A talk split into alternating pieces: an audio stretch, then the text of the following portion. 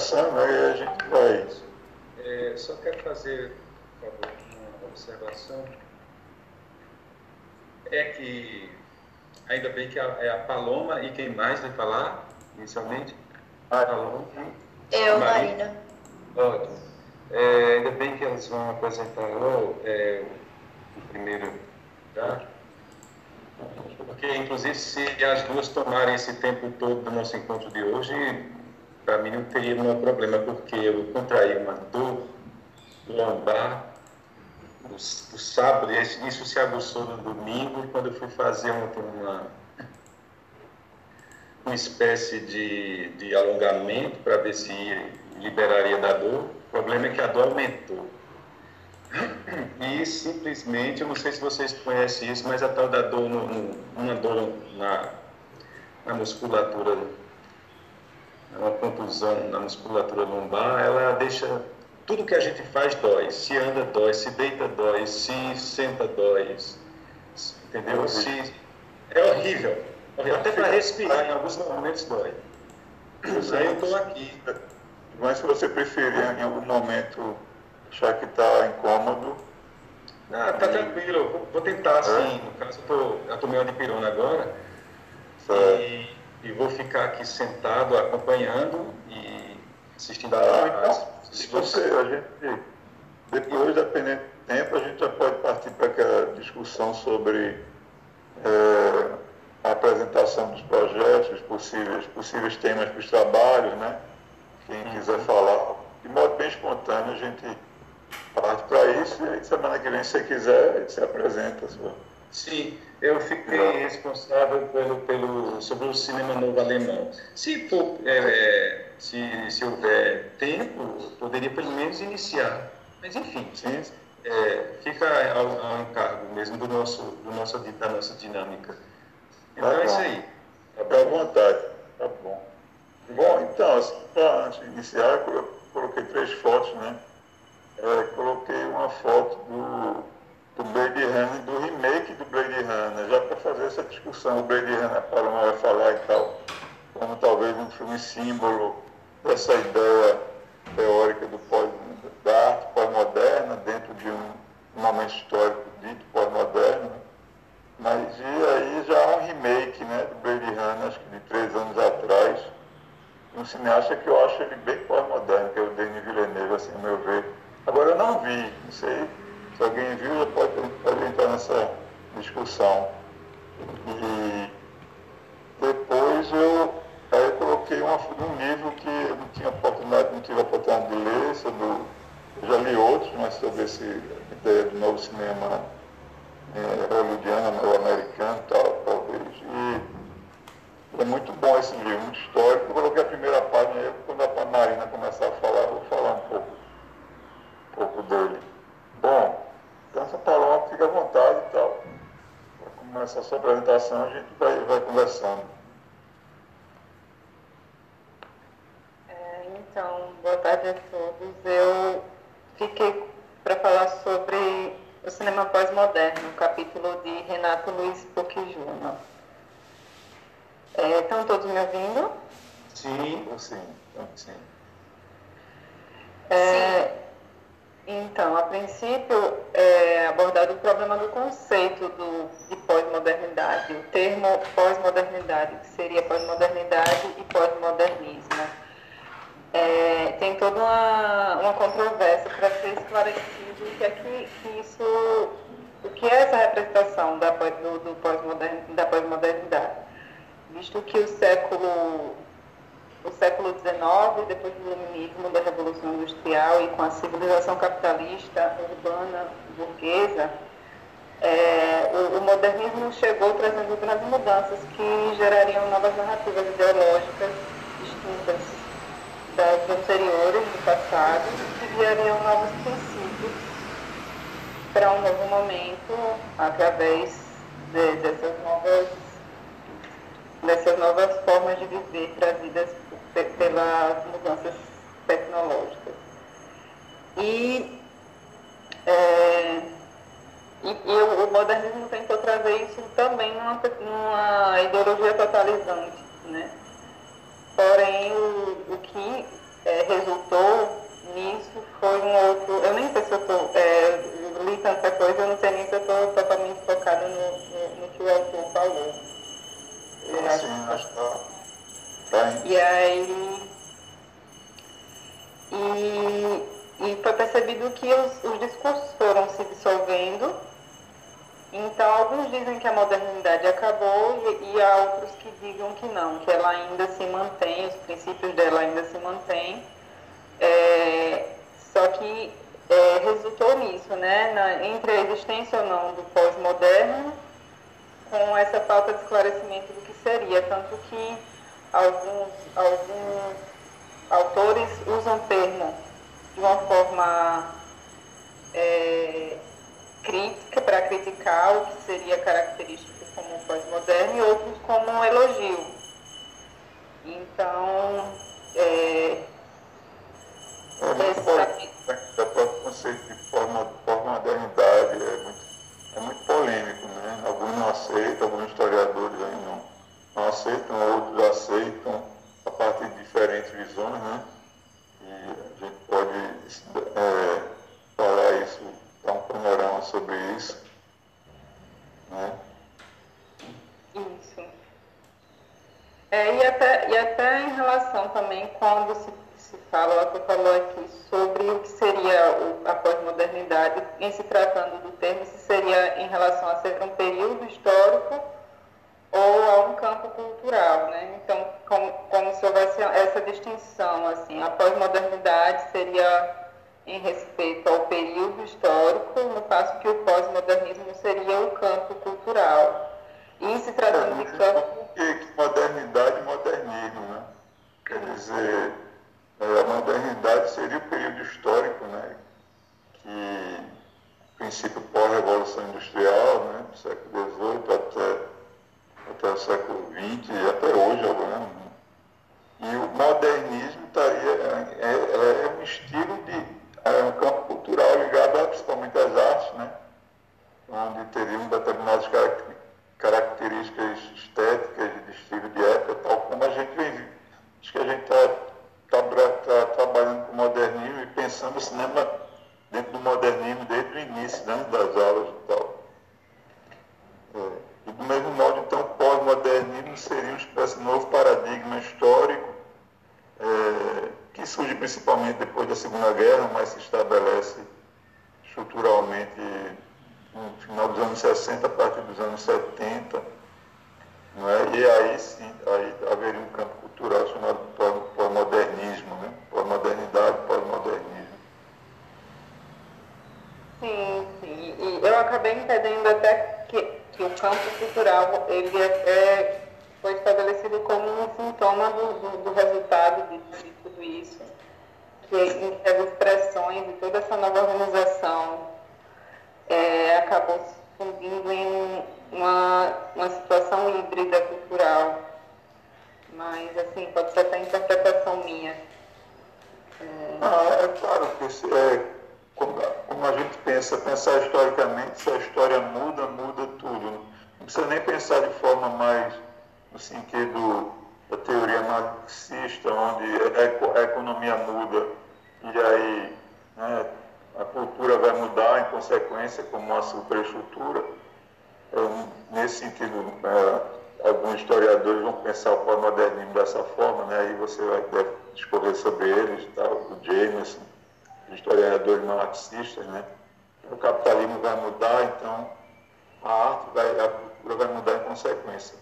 E outros historiadores, não quer dizer, a história está mudando, em termos gerais, a cultura é estrutural, também faz parte, a história muda e a cultura muda, independente da cultura ser uma consequência da economia, né? como no pensamento mais estrito marxista. Né? Obviamente a história muda, então a cultura vai também mudando. Alguns, alguns teóricos da arte vão pensar que, quer dizer, que a própria arte tem uma autonomia, ela muda por conta de uma intertextualidade. Né? É, mas essa relação, tudo vai mudando, o, o espírito do tempo vai mudando, então a arte muda também. Depende aí do viés né, da, da, do, do viés teórico, né? Se pensar a, a, mudança histórica e a mudança cultural é um problema complexo. Bom. Sim, sim. É, continuando, é, em, em relação a, a, essas novas descobertas, esse novo momento dessa, é, dessa relação temporal que a indústria se, se colocava, identifica também um consumismo desenfreado é, e acaba que é o resultado das expressões culturais acabam se também em função desse consumismo alguns, alguns casos que, deixa eu ver com a anotação. É, um exemplo que ele dá né, sobre a mudança de, de signos é sobre é, um exemplo de uma jovem politizada, rebelde e alheia à sociedade de consumo, presente em inúmeros filmes dos anos 60 e em alguns de Godard, foi substituída pela figura feminina, jovem também, mas de aparência infantil, exibia cabelos esvoaçantes, rodando de patins e short minúsculo em Los Angeles ou qualquer metrópole assim, como personagem de Olivia Newton-John no filme Shenandoah. É, escolhi um exemplo bem radical, né? Esse, esse filme é, é muito superficial, né? o tal do Xanadu, né? Bom, eu vi quando eu era pré-adolescente. Mas é, tem outra. Bom, mas é, também envolve a questão do pós-modernismo interessante, porque tá como se tivesse tudo dentro de um espectro só, né? Tem obras de filmes bons, de filmes ruins, tudo seriam seriam considerados pós-modernos, mas a gente vai ver por quê. Mas é que o, o, importante é, como você já, você já chegou lá na questão do consumismo e tal, é que, por exemplo, segundo o Frederick Jameson, né, que é um teórico, um filósofo, teórico da cultura e da arte e tal, e crítico literário, importante, ele tem um famoso livro sobre o pós-modernismo na época do capitalismo tardio. Então, veja bem, ele é marxista então, o que ele chama de capitalismo tardio, quer dizer, é, uma nova, é um, um novo momento do capitalismo pós-Segunda Guerra Mundial, onde não há, é, não há mais aquela ideia da sociedade de classe muito rígidas, né? não é um capitalismo industrial, o capitalismo se torna mais financeiro, né? a sociedade de consumo é, começa a se criar uma sociedade de consumo muito mais intensa, onde é muito, muito mais segmentada também, né? não seriam só os capitalistas e os proletários, não, né? A classe média mais forte. Então ele, ele chama isso de capitalismo tardio. Então é como eu falei, como ele é marxista, ele vai pensar se, se a economia muda, né? então se a estrutura muda, que os marxistas vão chamar de superestrutura, que é a camada, é, a consequência, né? por exemplo, a cultura, a religião, tudo isso vai mudar também. Então, o modernismo seria consequência né, do, do, avanço do, da burguesia e do capitalismo no final do século XIX, né, na segunda metade do século XIX e praticamente durante todo o século XX até os anos 70. Então, aí, aí surge né, nas artes né, é, uma visão de mundo né, e é, caracterizada por um determinado estilo, né, que eles chamam do modernismo, tá? que principalmente ela vai se fundamentar tá? por uma, é, um movimento de oposição às convenções burguesas, às convenções capitalistas. Né? O modernismo é muito ideologizado, né? é, um, é uma muito ideológica e crítica, consciente, tem, tem uma consciência muito tem uma, é, um projeto histórico, pode dizer assim, modernismo, né? Mudança histórica, um projeto para o mundo. A arte moderna, né? Nos final dos anos 60, 70, com a arte já que vai que não teria essa, essa historicidade, essa consciência histórica, não é? que estaria muito ligada ao arte enquanto mercadoria, né? a ideia, a ideia né?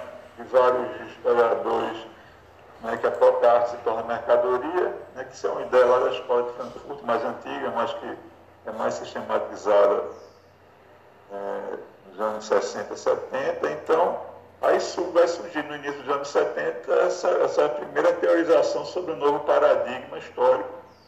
Não é? que, que, que, quem criou essa denominação pós-moderna né, foi um filósofo francês chamado Jean-François Lyotard, o livro dele é Condição Pós-Moderna. Então ele cria essa denominação.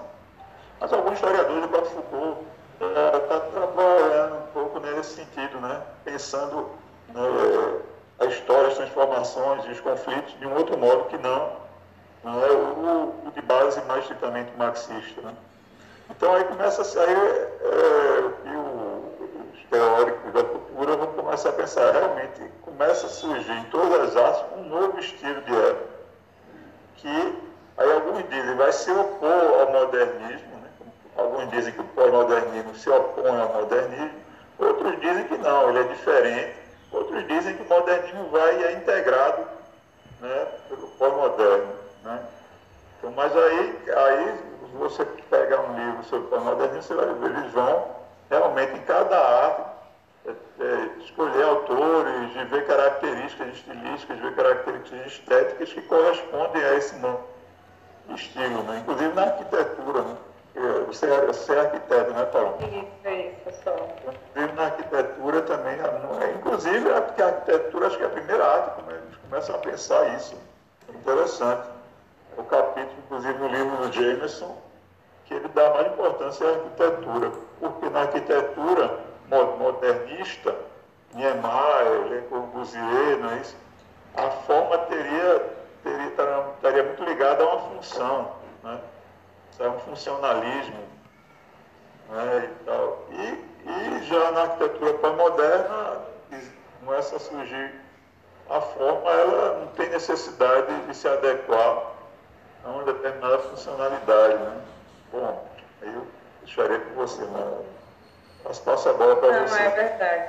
É, inclusive, em relação à arquitetura, é, chega um, um ponto que o modernismo fica é, a, a, é, os modos de produzir arquitetura passados e quer deixar tudo muito mais limpo de, de, de características como barrocas, por exemplo, extravagantes.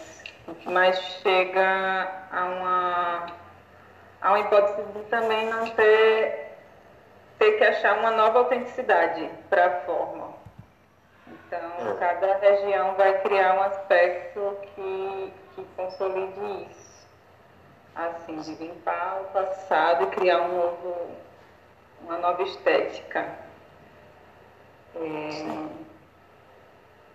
E pensar que a pós-modernidade também é um, um, tem uma visada sociológica, né? como eu falei, né?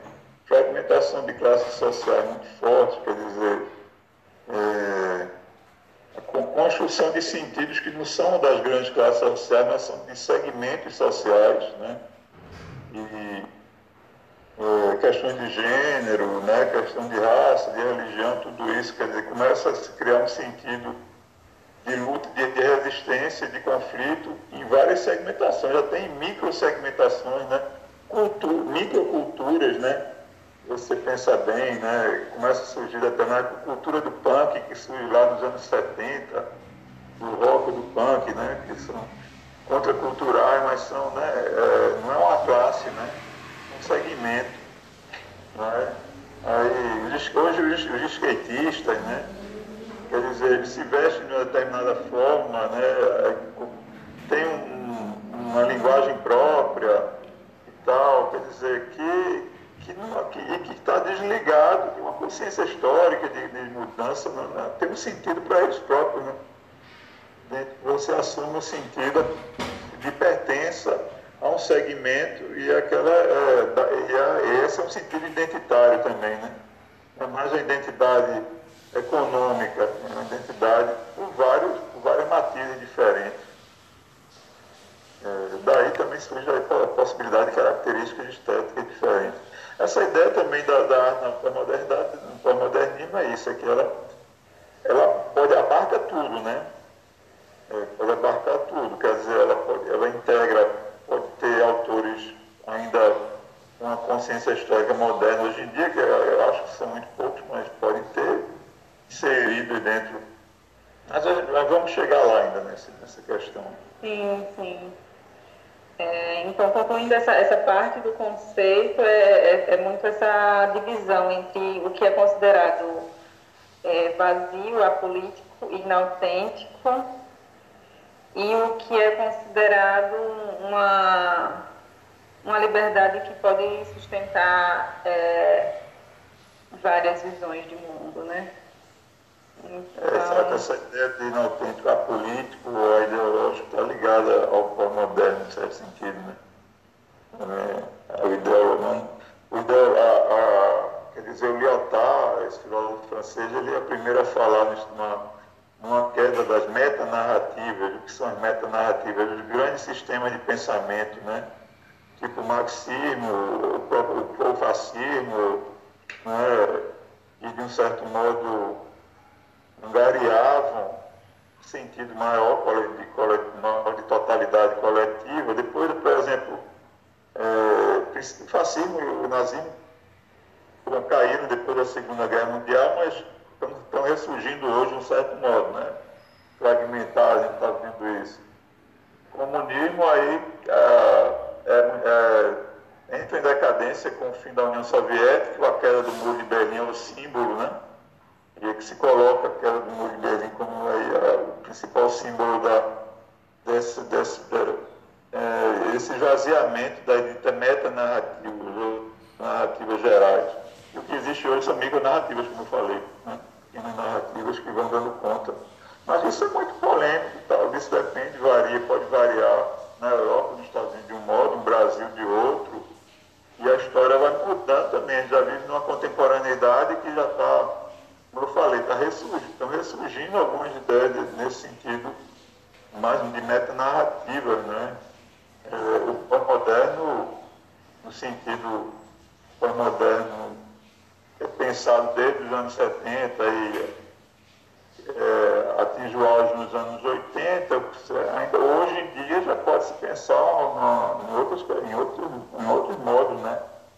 A ideia dessa, da, da, modernidade líquida de Bauman vai de encontro ao pós-modernismo também, né? Porque é muito aceito que o autor não fala nesse capítulo, né?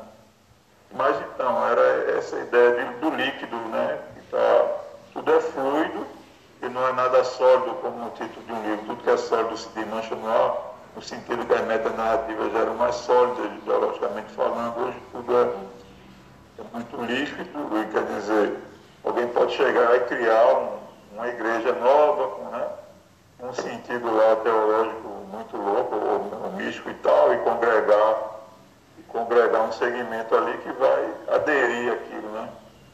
Uma arte também. Mas na arte tem umas questões importantes que, que a gente pode discorrer ainda.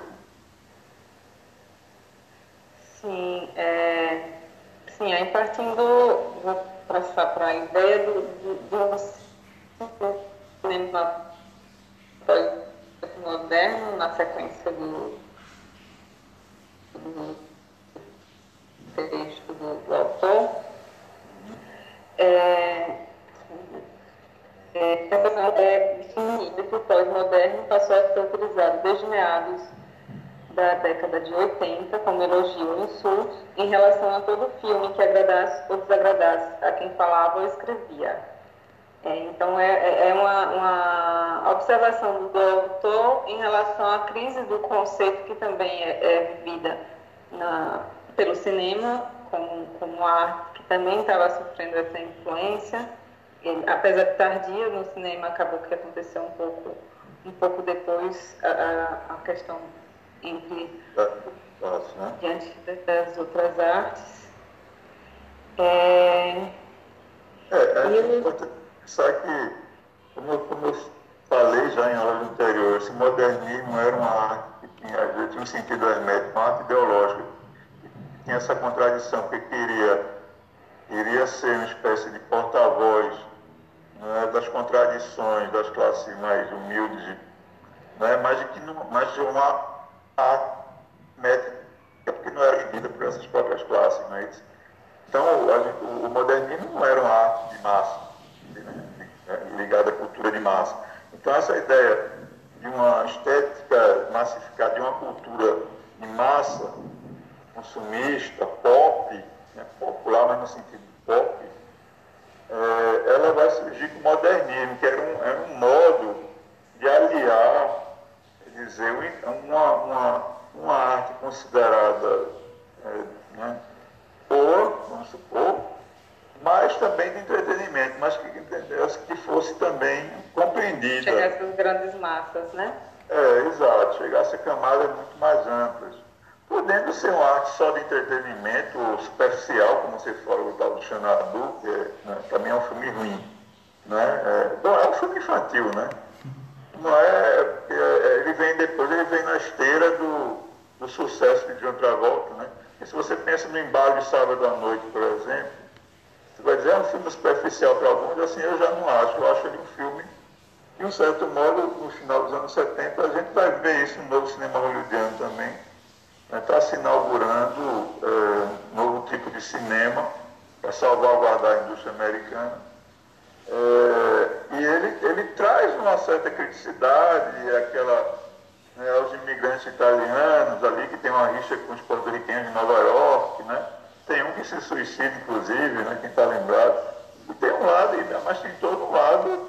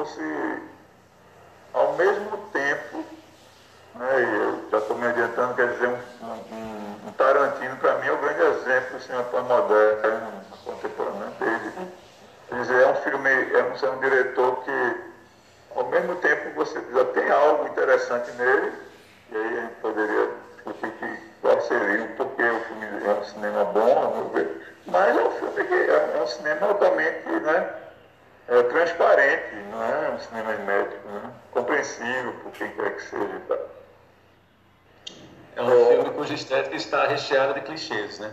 Mas ele faz. É, até que tá, ele, ele usa os clichês não de modo a fazer um, cinema de clichê, mas ele sim, sim, sim. parodia os clichês. A ideia são paródias, são citações paródicas que ele vai fazendo aos estilos, às épocas.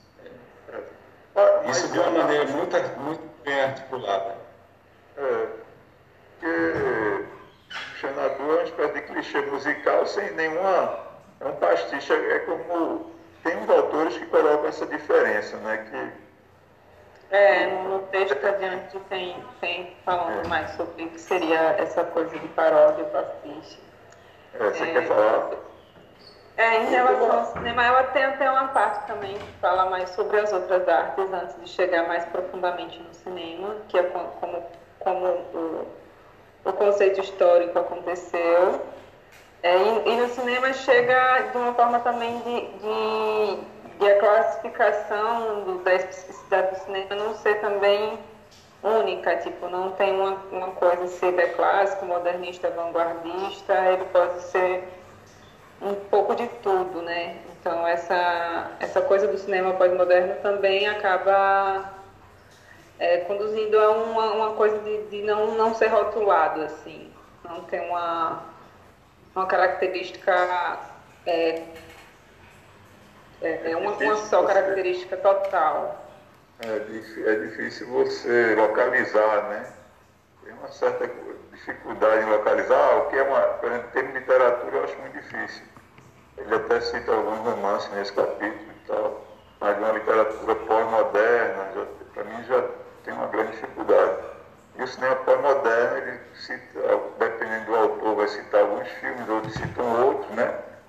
Mas a gente tem que pensar que eles citam alguns, e a quantidade de filmes feitos hoje em dia é enorme. Então, como você falou, tudo pode abarcar o pós-moderno, né? É uma grande, tem quantidade de estética diferente, né? Mas todos têm, para mim, tem esse, esse sentido que eles possibilitam o entretenimento, né? Estão entendendo? Ele, sim. Inclusive, é... em relação ao histórico do conceito, que, que geralmente, eu, eu com, acompanhando com vocês até nas outras aulas, é sempre como se iniciasse na literatura. Ele fala um pouco como foi na literatura, justamente que as obras tinham uma sofisticação de caráter autorreflexivo, típico da literatura modernista, mas não incorre em seu hermetismo. É uma, uma eram obras acessíveis e, e também autorreflexivas, com, classificadas como pós-modernas. É, que, que garantem o alcance comercial e também a, é, a, a, uma crítica mais filosófica, digamos. É, e na arquitetura Estão é, me ouvindo? Alô? Sim, sim. É, e assim como a gente comentou sobre a arquitetura também, que acabou sendo estabelecida até bastante antes, é, sobre, essa, sobre a situação da forma em função, que, que foi caracterizada pelo modernismo. E e para os edifícios pós-modernos, isso acabou sendo rompido com, com adornos que podiam mesclar vários elementos culturais diferentes, dependendo do que fosse o conceito do, do, do edifício e aí um ponto de partida para a representação é, do, do, do, que, do que ele seria um ícone, um símbolo, a depender do que, de como ele estaria sendo utilizado. É, e eu acho, eu acho assim também sobre a arquitetura e o urbanismo, assim, tem, tem essa coisa de, é, de, de, do hibridismo, por exemplo, tem cidades metrópoles que, que tem muito, muitas características híbridas de diversas culturas de, de edifícios e e tudo isso pode ser absorvido é, e ocupado pelas pessoas de, de forma é, que cada um se identifique com o que está à disposição. É, é, é como se é, essa coisa de ser um pouco de tudo fosse dar espaço a, a que cada um escolhesse a, a maneira que te agrada de, de, de apropriar um, um edifício, ou de, de, sentir que aquele edifício pode representar algo que, que queira ser uma identidade a ser construída numa nova edificação pró própria que se, se vai adquirir com um projeto pessoal, inclusive. É, isso já é mais um pouco da minha, do meu pensamento, assim. É, e teve a relação da, das artes plásticas também, em relação ao, ao figurativismo, que sofreu uma bala para dar espaço a, a como os borrões eram feitos de maneiras que revelavam o ato de jogar a tinta e não, não apenas a, o resultado da, da, da figura, da, da arte, ela, é, a, as artes plásticas acabavam é, demonstrando mais do que, do que estava por trás também de, dessa abordagem. Embora também essa cultura pop tenha, tenha colocado as artes plásticas em, outro, em outra situação que, que é mais é, é mais essa divulgação da, do, do, consumismo e do comercial na pop art como, como um, um repertório de cultura de massa para ser representado nas artes plásticas. Tem que diferenciar essa ideia da, da gestualidade performática, por exemplo, ainda vinculada ao modernismo, por, exemplo, no Jackson Pollock, né? E os quadros dele ainda são, tem uma, o abstracionismo ainda é modernista, né? Então, mas ele, ele já tinha uma, um lado performático, né? que associa a ideia de performance também ao pós-moderno, né? mas ele não era pop, não era pop art ainda. Pop art vai surgir lá nos anos 60, justamente é, o Andy Warhol e tal, né? Que tenta é uma nova, é um, é um, quer dizer, é uma falta de realmente de, de criticismo, há uma falta de criticidade Andy Warhol na medida que, ah, o que, são as latas usar a, a, figura de Mary Moore icônica, né? simplesmente fazendo referência a ela, né? ou aqui está várias Mary Moons, né? uma do lado da outra, ou as latas de sopa canto, usar, usar a própria mercadoria como objeto deles. Né? E aí há um esvaziamento assim, de uma criticidade maior. É, abstracionismo já seria americano, né? já seria, acho que seria uma tradição, mas não é. Está é, muito ligado a um hermetismo moderno. Mas aí a pop art não, a pop art é entendida por todos, né? Você vê aquilo ali, gosta, não gosta, se impressiona não, né? Ver, ver uma coisa de Andy Warhol, né? E, quer dizer, não há uma técnica maior, né? há uma performatividade, sim, né? Na, na ideia, na, há uma ideia ali, né? Criar aquilo, fazer daquilo arte, né? Está muito ligado à cultura contemporânea. Bom, então, e é pop art por conta disso, pop no sentido de ser popular, né? De ser, né? ter popularidade e não é, atingir, atingir uma estética de massa, né? massificada e tal. Né? Sim, é, eu, quis, eu quis falar até nessa intenção de como, como é essa diferença também de. Porque são, são, são explorações diferentes do que é uma, uma pintura que, que vai, vai nessa dualidade do comercial e do, e do hermético, não sei se seria essa palavra, mas o crítico, é, né? O o que aí vai nessa dualidade e tenta justamente, às vezes, reunir, né? hibridizar, né?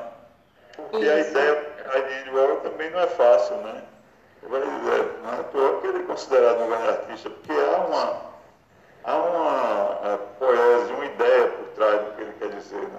Sem dúvida. Ali há uma intervenção, uma intervenção é, em que ele traz a, a, figura da ironia, é fundamental para entender né, o que se passa ali naquele procedimento estético do Andy Warhol, quando ele é, traz essas imagens todas aparentemente banais e que ao mesmo tempo é, tenta é, colocar né, nessa, nessa, é, nessa posição supostamente sacralizada que ocupara a arte clássica e até período moderno, como se houvesse uma, sub, uma tentativa de subverter e ao mesmo tempo dar cumprimento àquilo que o Nietzsche, de algum modo, já é, parecia é, é, ter uma, uma, vontade, digamos assim, de indicar como um elemento estético imprescindível, querer trazer, transformar a própria vida numa arte, os elementos da vida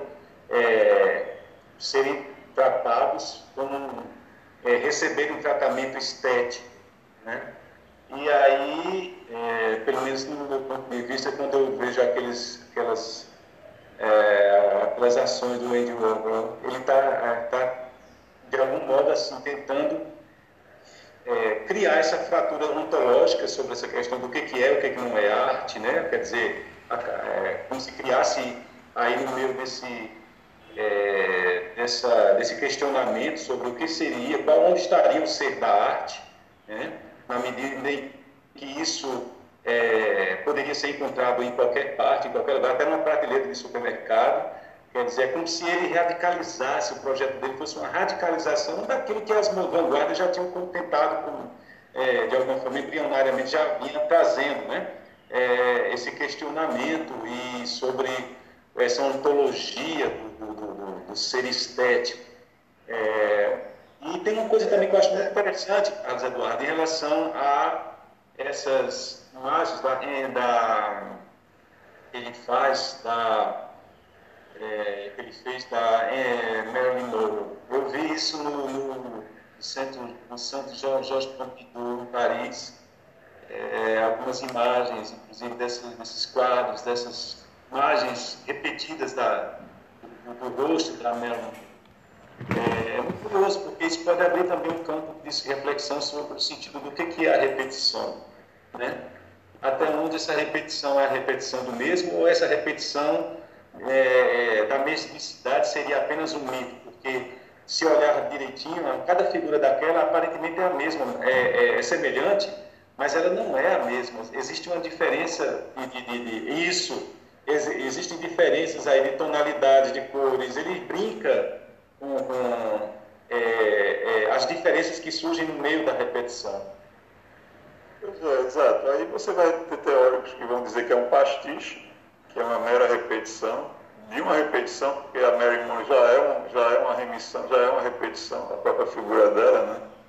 Tornando icônica que é uma, uma atriz, quer dizer, já é um, uma repetição e ela, ele repete, vai, vai então o Jameson vai criticar, quer dizer, determinados teóricos vão criticar, outros vão dizer, não, não é um pastiche, mas é uma paródia lúdica, como uma linda Ruth, que vai criar o tema poética da pós-modernidade, né? porque se é uma poética, toda, todo movimento estético histórico, né? é uma poética do romantismo, é uma poética do modernismo, né? e é uma poética da, pós-modernidade. Que poética é essa? Então, então essa ideia que é uma poética nessa ideia, né, né, nessa, nessa estrutura estética do Andy Warhol, quando ele repete, tem que ser entendida para poder. Ou não, mas é que está a questão do pós-modernismo, parece que é tudo Veloso falando. Ou não. Parece, parece quanto mais escrever, menos.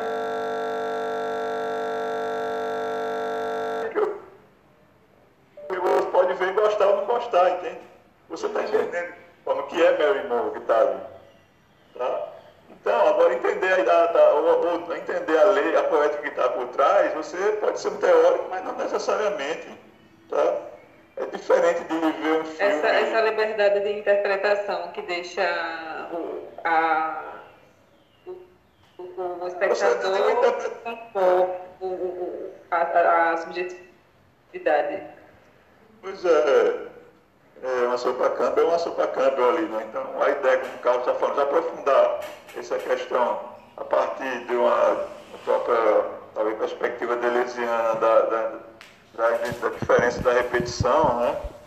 tal, que é um problema filosófico, ontológico e tal. Quer dizer, é, se o modernismo ele, você tinha que interpretar de algum modo um filme é, modernista para tentar. É claro que sempre toda a arte ela se mas um, um filme modernista você tem que ter um, um esforço intelectual, de certo modo, dentro dessa abertura, né, interpretar e tal. E você vê um, filme. Um filme também, né? Aí você pega um cinema. Você pega. Porque a ideia de, de filmar ator, o Empire State durante 12 horas, por exemplo para pegar uma câmera e filmar o Empire State durante 12 horas. Não é? Quer dizer, você está vendo em Empire State ali, não tem o que entender ali, né? O que tem que se entender é por que disso, né? Porque a performance que está por trás disso, entende? É o que a Linda Útil vai chamar aí da poética da pós-modernidade, quer dizer. É, então, assim, é, um, é, um, outro modo de interpretar. Né? Você vai dizer, mas isso é hermético. Não, não é hermético, quer dizer, é tedioso, você não vai ficar 12 horas vendo a mesma imagem, né? Mas ali tá, tem toda uma teorização sobre o que é a imagem, sobre né, o, é, que, que, justamente é, esse teórico do pós-modernismo vai começar ali, né? O Andy Warhol é precursor dessa. Principalmente ele, ele é dividido em duas fases, uma fase mais experimental ainda e uma fase mais é, pop, né? A obra dele é dividida. Está tá aí também numa transição entre modernismo e o pós-modernismo, você pode dizer, ali no fim dos anos 60, né? Tanto que aí começam os primeiros teóricos, do, da, ele não é nem, não é ele que cria o pós-modernismo, né? Os teóricos vêm depois, já, né? pensando, ah, que arte nova é essa que está surgindo, né? Por que está surgindo arte diferente, entende? A teoria vem no sentido de enquadrar racionalmente a arte, né? A arte é intuitiva, os artistas vão fazendo as obras e, e pronto, quer dizer, aí vem a teoria.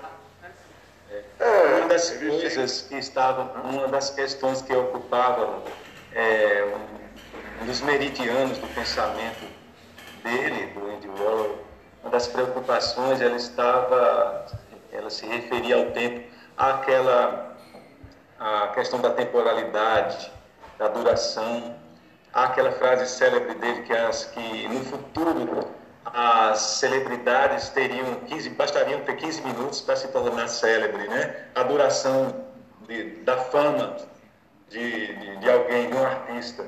Uma reflexão sobre a, a, o tempo, a arte e essa figura do artista, é, digamos assim, como sendo também uma, uma, é, uma grife que passaria ao longo do tempo de uma forma inteiramente efêmera, né? Eu me lembro de uma. De uma, de, uma está pensando na indústria midiática também, que, né, que cria as celebridades, né? Tanto que aí Mary Moore como celebridade, Sim. quer dizer, todo um contexto Exato. da mídia que, que, que, justamente a partir, como a gente vai ver agora na nova Hollywood, né? Quer dizer, a televisão, né, o novo jornalismo, a, a, a, os conglomerados midiáticos vão surgindo e vão criando uma realidade, né? Exatamente. É, é, o que eu quero dizer é que ele estava inteiramente sensível a essas mudanças, né, desse espírito desse tempo, dizer assim. Eu me lembro que eu cheguei a ver uma, uma exposição de fotografias ele, é, no, no, Centro Cultural em São Paulo, isso há muito tempo atrás, que eram justamente as polaroides do, do Andy Warhol. Eram fotografias daqui, logo quando surgiu aquela máquina Polaroid, que, que cujas fotos eram produzidas assim, era imediatamente. Aí tem lá as fotografias, as polaroids, tem do, do Pelé, não sei se tem do Ayrton Senna, enfim. Enfim, tem muitas celebridades lá é, e que novamente trazendo essa reflexão né, irônica a respeito da fugacidade dessa, dessa entidade que é, por, durante tanto tempo gozou de uma espécie de eternidade, né? de, um, de um lugar de eternidade na arte, né? a figura do artista, da celebridade. E, e ele traz isso como um elemento de reflexão. Eu acho isso curioso. Pois é, exato. Mas essa reflexão, essa, essa, esse sentido que há na arte dele, né? esse sentido estético, ele não é político, ele é político diretamente, né? Mas não é propositadamente político, nem ideológico. É, é uma das questões aí que vão diferenciar ele, né, talvez do modernismo anterior, né, tal. Inclusive do Jean-Michel Basquiat, que foi É, do Basquiat, exatamente, que, que é performático, né, mas tem um sentido crítico. É. É, bom, mas é, é, complexo, mas é porque eles estão ali, é, aquela época é uma época da transição, né? Uhum. Então, é como eu falei, o pós-modernismo engloba tanto uma arte puramente superficial, talvez, né? Como uma arte que tem uma relevância, né? Tem uma, rele... uma relevância crítica certo? Mas ela, ela é transparente em termos de, né?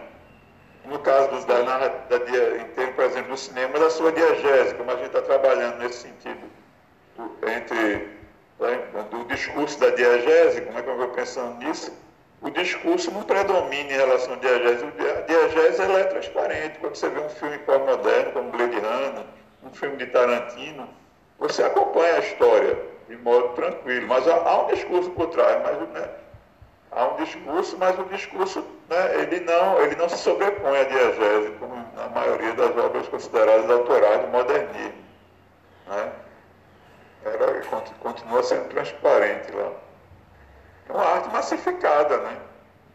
Arte Sim, massificada. A, acaba que, que com, como há grandes produções industriais para que tudo tenha um alcance em massa, independente de ser em relação às artes, como por exemplo criações de grandes indústrias para suporte de alimentos, criação de hospitais através de modernismo. Então acaba que a, a composição artística, eu acho que acompanhou também essa velocidade de ter que acompanhar o consumo de, e, e ter alcance a todos, assim, pela minha interpretação também. Acho que tem um pouco disso. É, é, é, é uma espécie. É, é um a gente partindo especificamente para o cinema, né, quando eu penso cinema pós-moderno, e aí a gente tem que pensar, por exemplo, no, o, o Jameson cita o Veludo Azul, do David Lynch. Né? O David Lynch seria um cineasta pós-moderno por excelência. Como enquadrar o, a estética do David Lynch? Vocês conhecem o Veludo Azul, que é um filme dos anos 80. É, aí o, o Jameson vai falar, bom, o cinema ele não tem o que ele não tem algo novo para falar. Primeiro, ele vai volta para o passado, tem um sentido de nostalgia muito forte, que remete a uma cidadezinha da história passa nos anos 50. Certo? Então, não é pensar o histórico de modo a compreender o presente, tá? Como normalmente se o modernismo faria, né? Pensar o passado. Não, ele não está pensando em compreender o presente, quer dizer, é, é uma espécie de jogo, né? de jogo de remissões. Vai lá nos anos 50, a história se passa numa cidadezinha nos anos 50, claro, para, de um certo modo, estabelecer uma transgressão à época, não é? ele estabelece não é, uma transgressão à época que era muito conservadora nos Estados Unidos, Certo? E aí você vê, tem uma estética inovadora, tá? mas é muito, mas é uma coisa diferente de que não é, não é totalmente hermético, não é hermético o cinema. A não ser o primeiro filme dele, que é um filme kafkiano, e o, e o último Império dos Sonhos, né? Mas é, Veludo Azul e, alguns, e alguns outros ali na, na, nos anos 80 você acompanha a história, mas você vê que tem algo ali por trás, né? como, como eu estava falando do Andy Warhol, né? E se você aprofundar a interpretação, você vai teorizar.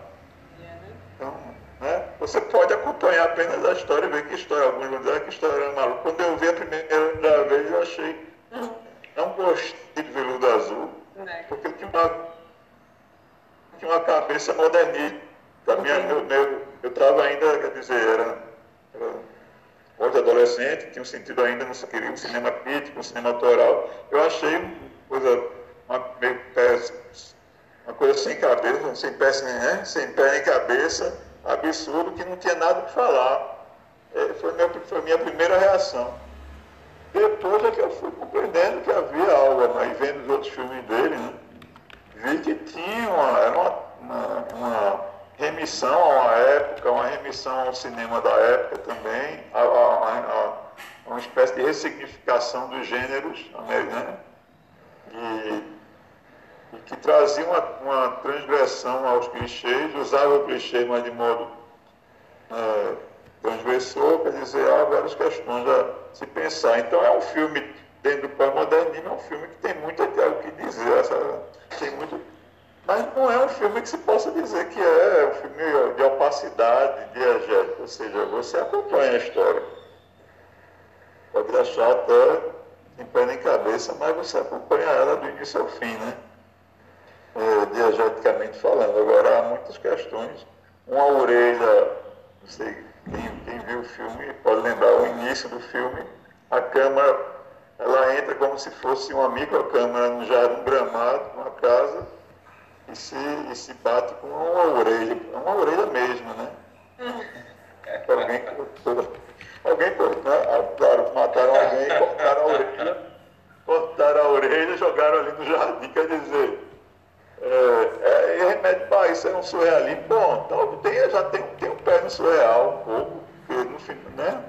Até para se pensar nos últimos filmes dele, Império dos Sonhos, está uma coisa meio surreal, mas não é o surrealismo de Buñuel, que tinha um sentido né, crítico direto, o cinema Buñuel, anti-burguês, não, ele, não sei, está trabalhando em uma outra estética. O pós-modernismo é difícil às vezes você localizar, mas tem, você vai lá no Jameson, ele vai fazer, dar características né, do ponto de vista dele, a Linda Ruth já vai dar, né, escolher outros filmes de dar, por exemplo, Brasil, que você citou, né, Paloma, tem uma uma, muita citação. Tem uma citação à cena da escadaria do encoraçado Potemkin, né?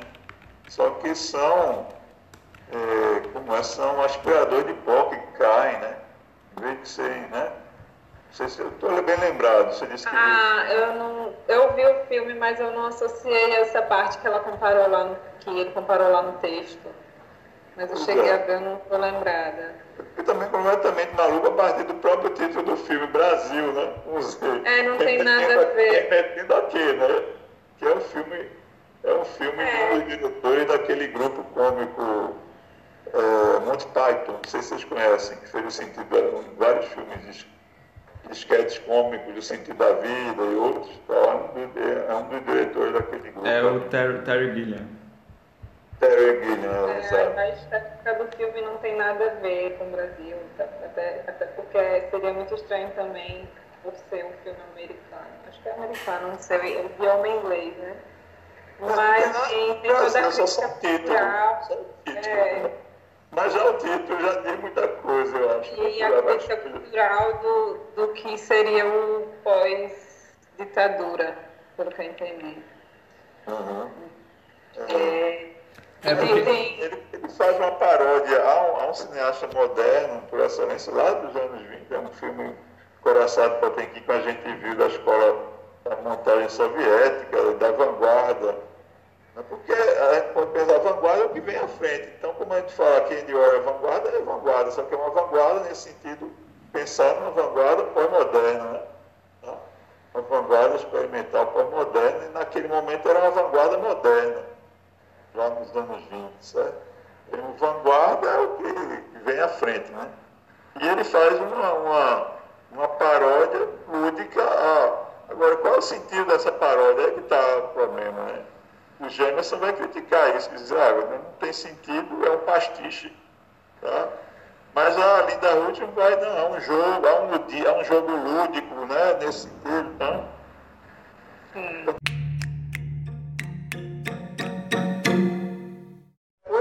assume uma estética própria, uma que é ficcional mesmo, né? Pega uma luta de karatê e tal, já que é ficção, vamos fazer um tipo de ficção que assume um sentido absurdo, né? Porque ela mata sem samurai lá sozinha, mas no final tem uma beleza em cima do, tem uma, tem uma, é de uma beleza, é de uma criatividade, né?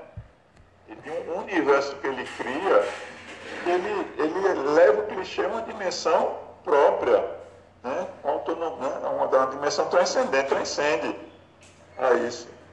Do mesmo modo, ele ressignifica essa ideia de, de, de não se pegar na história de um modo historiográfico, mas muito criativo também. Você pega Bastardos Inglórios, né? Ele cria a, a, Segunda Guerra Mundial, existe a Segunda Guerra Mundial, mas ele, ele faz, ele pega um sentido é, é, até cinematográfico, né? Parte da história do cinema, do expressionismo alemão e tal, no, no que era o cinema alemão na época, né? O nazismo lá. Pegando uma atriz que era conceituada antes do nazismo lá e tal. Quer dizer, ele redimensiona a história também. no sentido Sim, o, de, o assim, ele não, é não é um cinema histórico, mas é, ele, o próprio aquele outro faroeste, aquele do, do Django. Django, né? O É. Django, ele, ele, de um certo modo, para mim, ressignifica, ele, ele é de uma perspectiva histórica fascinante o que ele faz ali, em termos da, não é? Da, da, daquela época da, da, da escravatura e tal, interpondo até a questão do mito, um mito alemão no meio, né? quer dizer, a figura negra, assumindo a figura de um, de, de, de um mito alemão. Bom, é, é, para mim é de uma originalidade impressionante. Brilhante. Agora, tem uma liberdade criativa que vai além do que, por exemplo, os parâmetros modernistas aceitariam. Está entendendo? Então, assim, bom, eu teorizando sobre, eu tô, aqui agora eu estou teorizando sobre cinema Tarantino, que eu gosto muito. Eu gosto, né? eu fico pensando, né? É, fico teorizando. Mas insiro ele dentro, insiro a, a, a figura do cinema dele dentro dessa ideia do pós-modernismo, que é uma estética muito ampla. Muita coisa pode, como eu falei, pode ser agregada. é, é bem polêmico a situação de conceituar o pós-modernismo, porque Exato. vem de um movimento que, que é subversivo, que era o que foi, que foi o modernismo, querendo ou não, para con- conduzir mais uma linha de, de totalidade de conceitos que veio também o marxismo e, e tem autores que vão na linha do, do marxismo e para interpretar também o pós-modernismo e tem outros que não, que não, já assumem a fragmentação de outra maneira. É, Tenho amigos que, que, que- que são até professores de cinema e tal, mas numa linha, tem uma linha mais ligada ao marxismo e tal, e mais, é, que tem uma visada mais política, que, bom, é assim, diz assim, bom, Tarantino, eu sou indiferente a ele, para mim é um cinema que não, não me interessa, entende? Não diz que é bom ou ruim. Já, isso não me Caramba. interessa. Porque não tem, não tem uma diretriz política clara lá, entende? ai, Então essa é um pouco a ideia do pós-modernismo, assim, né? Ele é, ele é muito ligado numa cultura de massa, pop, e fazendo referência a. fazendo referências a. que tem uma autonomia nessas referências, que pode não ser crítica, mas ao mesmo tempo, dependendo do, do diretor, no caso cinema, eu acho que atinge um cinema autoral, tem um estilo próprio, e outros não, ficam. é, é, ficam na superficialidade mesmo.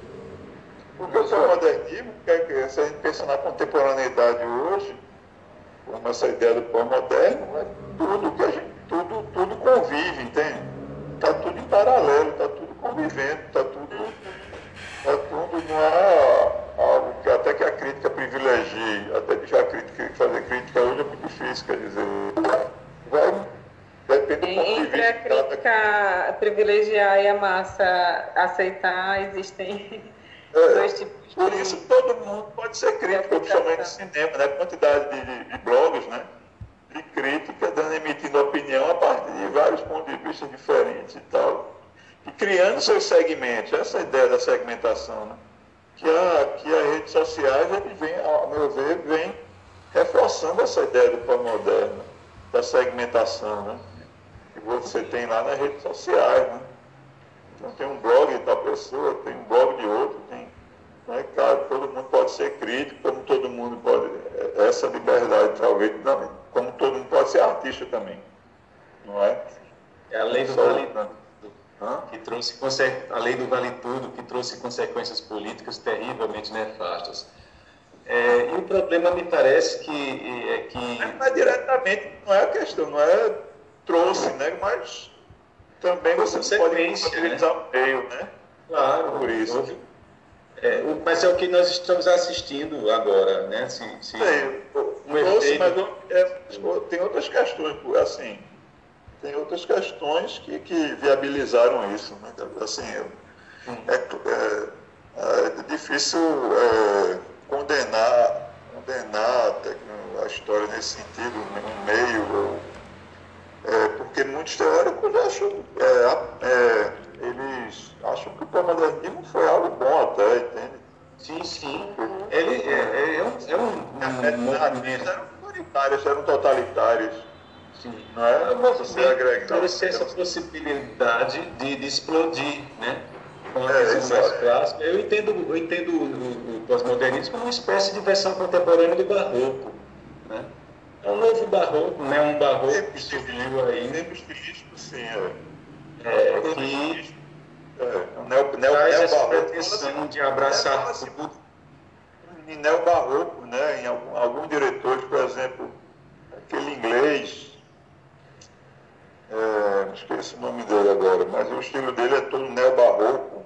Um bem importante, um diretor inglês. que escreve, O cozinheiro, ladrão, sua amante, sua. Ah, Lembra? É, Vi- Peter Hã? Peter Greenaway. Peter Peter Greenaway. Green, é, o Que faz o Greenaway musical, trabalha com ópera também. Ele, ele, aí se, os críticos vão falar, né? Ele não, não é barroco. É. Moderno, né? Inserido dentro do cinema pós-moderno. É bom, mas é, é. Tá, mas fica à vontade, Carol. Sim, sim. É, aqui, até aqui acho que a gente já falou de muita coisa. É, Lyotard, ele, ele dá incredulidade a essas metanarrativas é, totalizadoras. Né? Então, é, é justamente nessa polêmica do pós-modernismo que, que ele observa que a performance e os jogos de linguagem que definiriam o que prevaleceria ou não, como o caráter é, da merca- é, como mercadoria, na verdade. A condição pós-moderna diagnosticada por, por Lyotard seria essa coisa que, iria contra o discurso marxista como uma ideologia totalizadora e, e consideraria insustentável para esse momento. E é, falamos também sobre o, o tempo. é, é, deixa eu me conectar novamente com a organização do que eu estava pensando em. é, que eu, que eu anotei aqui, só um instantinho. É, o filme pós-moderno e o capitalismo tardio. Que já é o É. conceito do Jameson, né? Do Frederick Jameson e do David Harvey, que são marxistas. O Lyotard trabalha mais em cima do jogo de linguagem. Isso. Tem, autores que vão para um lado marxista e outros não, né? No caso, o Lyotard era, era mais contra, né? É, não era ele, ele faz parte, ele é mais Foucaultiano, vamos supor, daquela geração que se chama pós-estruturalista. Deleuze, Foucault, Lyotard pertence a essa geração. né? Então está trabalhando mais em cima da linguagem, do jogo de linguagem, da questão da desconstrução do discurso e tal. Né? E diz que no pós-modernismo há essa fragmentação.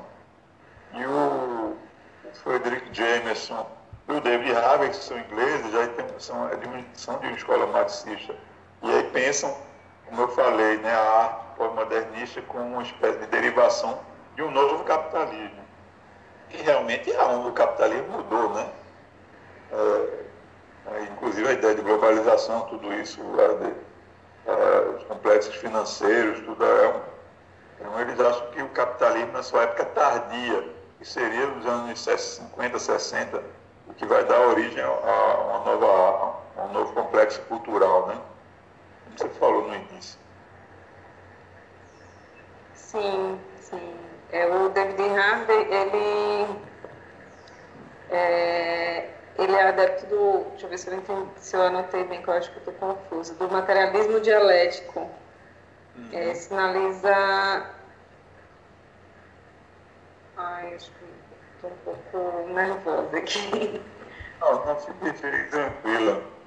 É, então, é, sobre a relação do tempo e espaço. Então, a- a- a- o que eu entendi sobre a aceleração da produção, tanto no transporte de massas e informação, gerou essa nova maneira de perceber é, o tempo, é, advindo da, da própria industrialização. Então, é, como, como um sintoma disso é a per- a percepção do limite de espaço e tempo é, foi, foi transposta, a velocidade do- dos, acontecimentos e das informações é, aca- acabaria estruturando é, é um novo, uma nova percepção, que ganha uma nova proporção.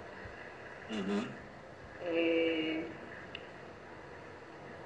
que daria uma alteração na base econômica e nas relações de política, cultura e arte, que levaria à ideia que sinaliza o materialismo dialético, é, que, é, que, é, que dá sustentação à teoria de Hart. Uhum. Que é, que é um, uma, uma linha mais marxista, assim. Uhum. É... Vamos lá. Ah, uma das características da pós-modernidade seria a instabilidade absoluta de todos os referenciais. Produziria o retrato de uma supermetrópole mergulhada no caos. Que é o caso de Runner, né? Que é uma metrópole futurista, onde a própria identidade, a ideia do replicante lá, né? a identidade do replicante. Quer dizer, não tem identidade, né? Inclusive, você, você vê, vai ver a ideia da, da adaptação literária que eles, ele, o Ridley Scott vai dizer que adaptou principalmente a, a, o conceito do replicante, não a história que estava lá, que é uma história original, uma espécie de conto de ficção científica, que eu, eu nunca li, inclusive. Mas ele, acho que, pô, ele primeiro, o Ridley Scott era muito ligado a essa ideia da publicidade, começa a ver, não, ele vem da publicidade, assim como o Peter Greenway. Aí tem a ideia de, criar, de criar universos né, visuais muito fortes, né? designs muito fortes e tal. E a cidade, ele cria uma cidade futurista absurda, né? pela primeira no cinema, uma distopia, a ideia da distopia, acho que é, não sei se o Victor está aí, é o primeiro filme distópico, Victor, não sei, considerado não, tem, tem o Fahrenheit do Truffaut. Sim, sim. Tem Fahrenheit. Acho que... É, mas aí você o Fahrenheit não se compara de modo algum. Não tem aquela criação mesmo, né? De uma distopia urbana como tem é, absurda como tem Blade Runner. Né? E aí e o conceito do replicante é isso, quer dizer, o replicante ele não é. É um, é um robô que não, não é, ele não é nem humano, e nem, e nem robô, né? ele quer ser humano, né? Inclusive fica essa coisa ambígua, porque o personagem do Harrison Ford, no fim, é um replicante, a gente acha que o tempo todo ele não é. Nem fica resolvido isso, né? É, é, é uma, crítica a, é uma crítica à repetição, né? Típica da, é. da modernidade. É, coloca, tensiona isso, coloca isso como uma questão, mas também não tem não teoriza muito no filme, não. Dá, quer dizer, dá, muito mais abertura à teoria do que o próprio filme, que muitos na época viram como um filme de ficção científica apenas. Né? Essa é ideia do pós-moderno. Me lembro de, de, de amigos verem ah, um filme de ficção científica, outros já, né? Você lia as críticas e tal, começavam a ver que tinha algo diferente ali do que apenas mas a própria ideia dele ir no gênero ficção científica, é o gênero dos anos 50, também dá essa essa perspectiva que o Gemerson fala, né? a ideia de a citação histórica. Bom. Sim, aí também. Ah, você está falando do, da releitura ou não? Sim, é, é uma releitura de gêneros, né? Que é uma das características lá do, do cinema moderno, né? Tá, Sim. tá no noir, né? noir, na ficção científica, né? A gente viu o cinema noir dos anos 40, os filmes considerados neo-noir, né? e vão, é, por exemplo, Corpos Ardentes, é um filme neo-noir muito conhecido dos anos 80, 81 e tal. É considerado um filme pós-moderno porque é, faz um, uma releitura de gênero, né? Tal, é, é, é, pode ser. Tem releitura de gênero já no como a gente vai ver no cinema, na Hollywood, que talvez seja uma, uma transição para o pós-moderno também. Releitura do gênero faroeste lá nos anos. Ah, nenhum estilo de nenhum momento também de época começa de uma hora para outra, né? Então, há sempre, é sempre, é, é, é difícil, é, como alguns vão criticar isso, alguns críticos vão criticar esse estabelecimento de generalizações assim, de estilo de época, Porque se você fizer uma análise, toda, uma análise minuciosa de todos os filmes e tal, muitos não vão, não vão se inserir, outros vão, outros vão, entendeu? Se inserir de modo mais tensionado. Então é sempre uma, uma certa uma forçação de barra quando cria essas categorias, o próprio modernismo. Mas é, é, o que a teoria o que a gente faz, né, como enquanto teórico, aprender os movimentos e tentar categorizar, né? Desde Aristóteles que a, gente, que a filosofia e a teoria faz isso, né? Sim. É, com ferramentas epistemológicas. É, no, no modernismo, muitos do, do, dos filmes, ou do, não, não, necessariamente dos filmes, não, não é essa a referência que eu quero falar, é o que, o que Jamerson passa dessa importância de, de indicar o conceito é, é porque existe essa diferença do que era no modernismo uma expressão que era subversiva, que já não é mais novidade, passa a ser só ser uma repetição do, do como um pastiche, as artes acabam repetindo o que já, já tinham sido colocados antes, mas não necessariamente com, com a mesma novidade que chocava a sociedade, como foi absorvido no modernismo. No pós-modernismo é como se só fosse um, uma reprodução mais repetitiva voltada para uma nova performance. É... O Gênesis já tem essa visão negativa, né? Do pós-modernismo, que seria um pastiche e tal. Que a, a Linda Ruth já não, já vai dizer, não, mas espera aí, não é o pastiche, não, é uma paródia menos crítica, é uma paródia lúdica, mas não, né? ela, ela cria a diferença entre a paródia modernista, que seria uma paródia crítica, né? e a paródia lúdica do pós-modernismo. Né? Ah, que a Linda Útil que tem um, esse livro importantíssimo, que é a poética do pós-modernismo. Né? Sim. É... O Jamerson não, o Jamerson vai dizer que é para ele é pastiche mesmo, ele faz essa diferença modernismo é paródia, ironia, paródia e modernismo é pura, pura repetição, uma pastiche. Como se fosse uma, uma arte inofensiva. Exatamente, essa ideia da, da uma arte inofensiva ligada à indústria cultural, do entretenimento e tal. É, é exatamente isso. É, e a Lina, ela. É Lina, deixa eu ver se eu pronunciei direito. É Linda, né? Linda Ela, ela coloca a coexistência de gêneros cinematográficos, essa coisa inclassificável. É... Ah, peraí, deixa eu formular como, como impossibilidade de definir uma época com precisão, em virtude da sobreposição de figurinos, cenários, equipamentos. É...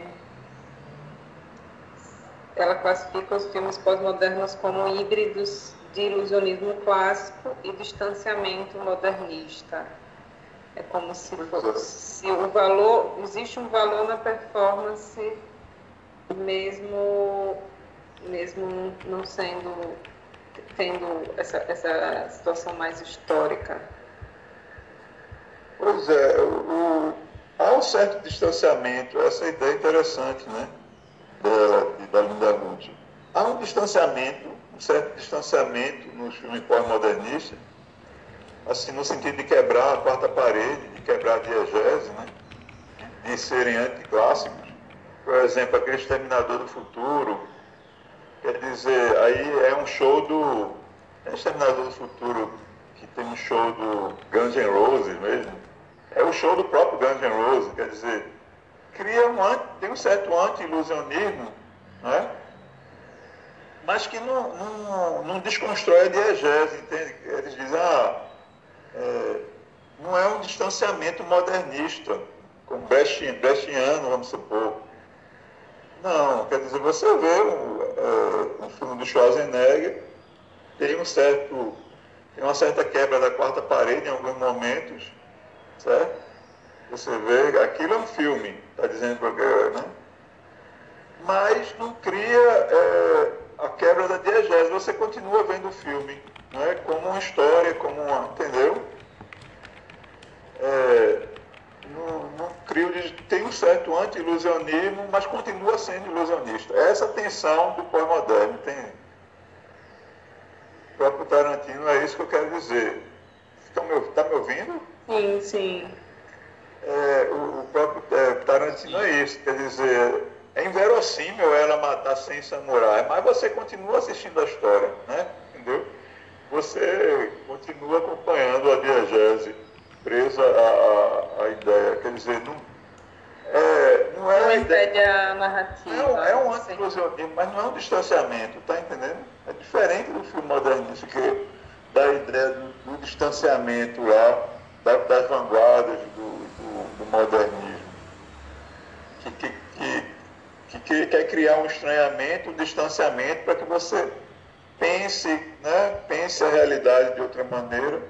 Né, aquele, o, o, filme ele cria, ele cria um estranhamento tal que você começa a perceber a realidade de outra maneira e cria um senso crítico sobre ela.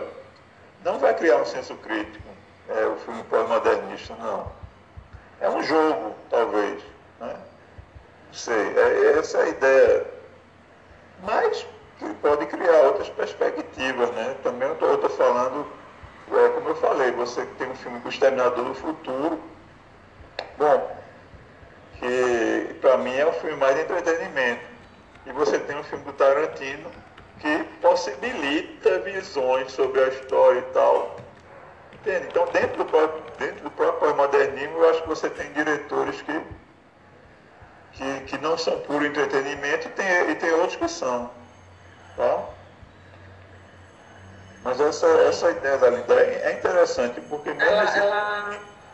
É, de entretenimento, em alguns momentos eles quebram a quarta parede, que é, é, no sentido de que citam eles próprios, entende? Quer dizer, não é aquele classicismo hollywoodiano que você vai seguindo a história, diz, né?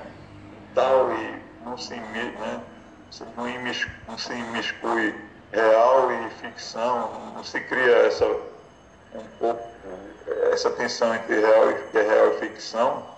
O, o, cinema moderno cria um pouco é isso, mas, de modo, mas não, de modo a quebrar a diegese. Você termina vendo o filme meio hipnotizado do início ao fim. Tá? É, é, essa ideia é, é interessante isso, ao meu ver tendo que pensar a poética do pós-moderno em relação ao moderno. Né? Jogos, né? jogos de linguagem, como o Liota, jogos de narrativa nesse caso. Né? É, para além dela não, não reprova a falta de originalidade, porque não é uma, um princípio pós-modernista, a, a originalidade, não é a a ser totalmente questão. novo, né? É ser totalmente novo, né? Eles, mas eles são novos na medida que eles repetem de outro modo, né? Sim, é, acabam criando uma performance é. experimentada de outra maneira, mesmo que, é. que de uma forma que para outros autores é, é banal. Exato, para outros são banais, para variar o julgamento de valor, né? Crítico. Vai variar.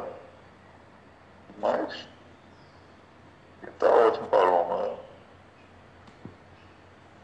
Tá, é, tem a Andréa, Andréa Rosen, né? Se, eu... Sim, é no final, né? Isso. Deixa eu ver que eu acho que já me perdi um pouco. Eu anotei sobre é, ela. Lá no final. é a que, a que, que integra a, a, a questão sobre o que é mais divergente entre o moderno e o pós-moderno é, Andréas é um homem, né? Escreveu que o abismo entre modernismo e cultura de massa constituiria a grande divisão da cultura contemporânea que estaria em vias de ser superada pelo pós-modernismo.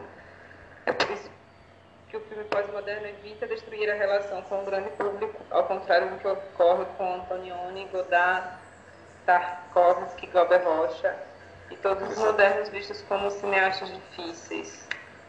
E aí você, quando, quando cita Glauber Rocha, a gente pode é, pensar no cinema novo brasileiro, que a gente viu na aula passada, como uma estética, um movimento todo centrado no modernismo autoral, né? porque tem um viés de, de mudar, mudar a sociedade, mudar o mundo, tem um viés político muito forte, intenso na, na própria estética, quer dizer, não se desvincula aí né? a, a, é, a intenção política da, da construção estética. Mas aí quando você chega nos anos 70, já começa no cinema brasileiro um movimento de um tipo de cinema de entretenimento, assim, né, nessa transição.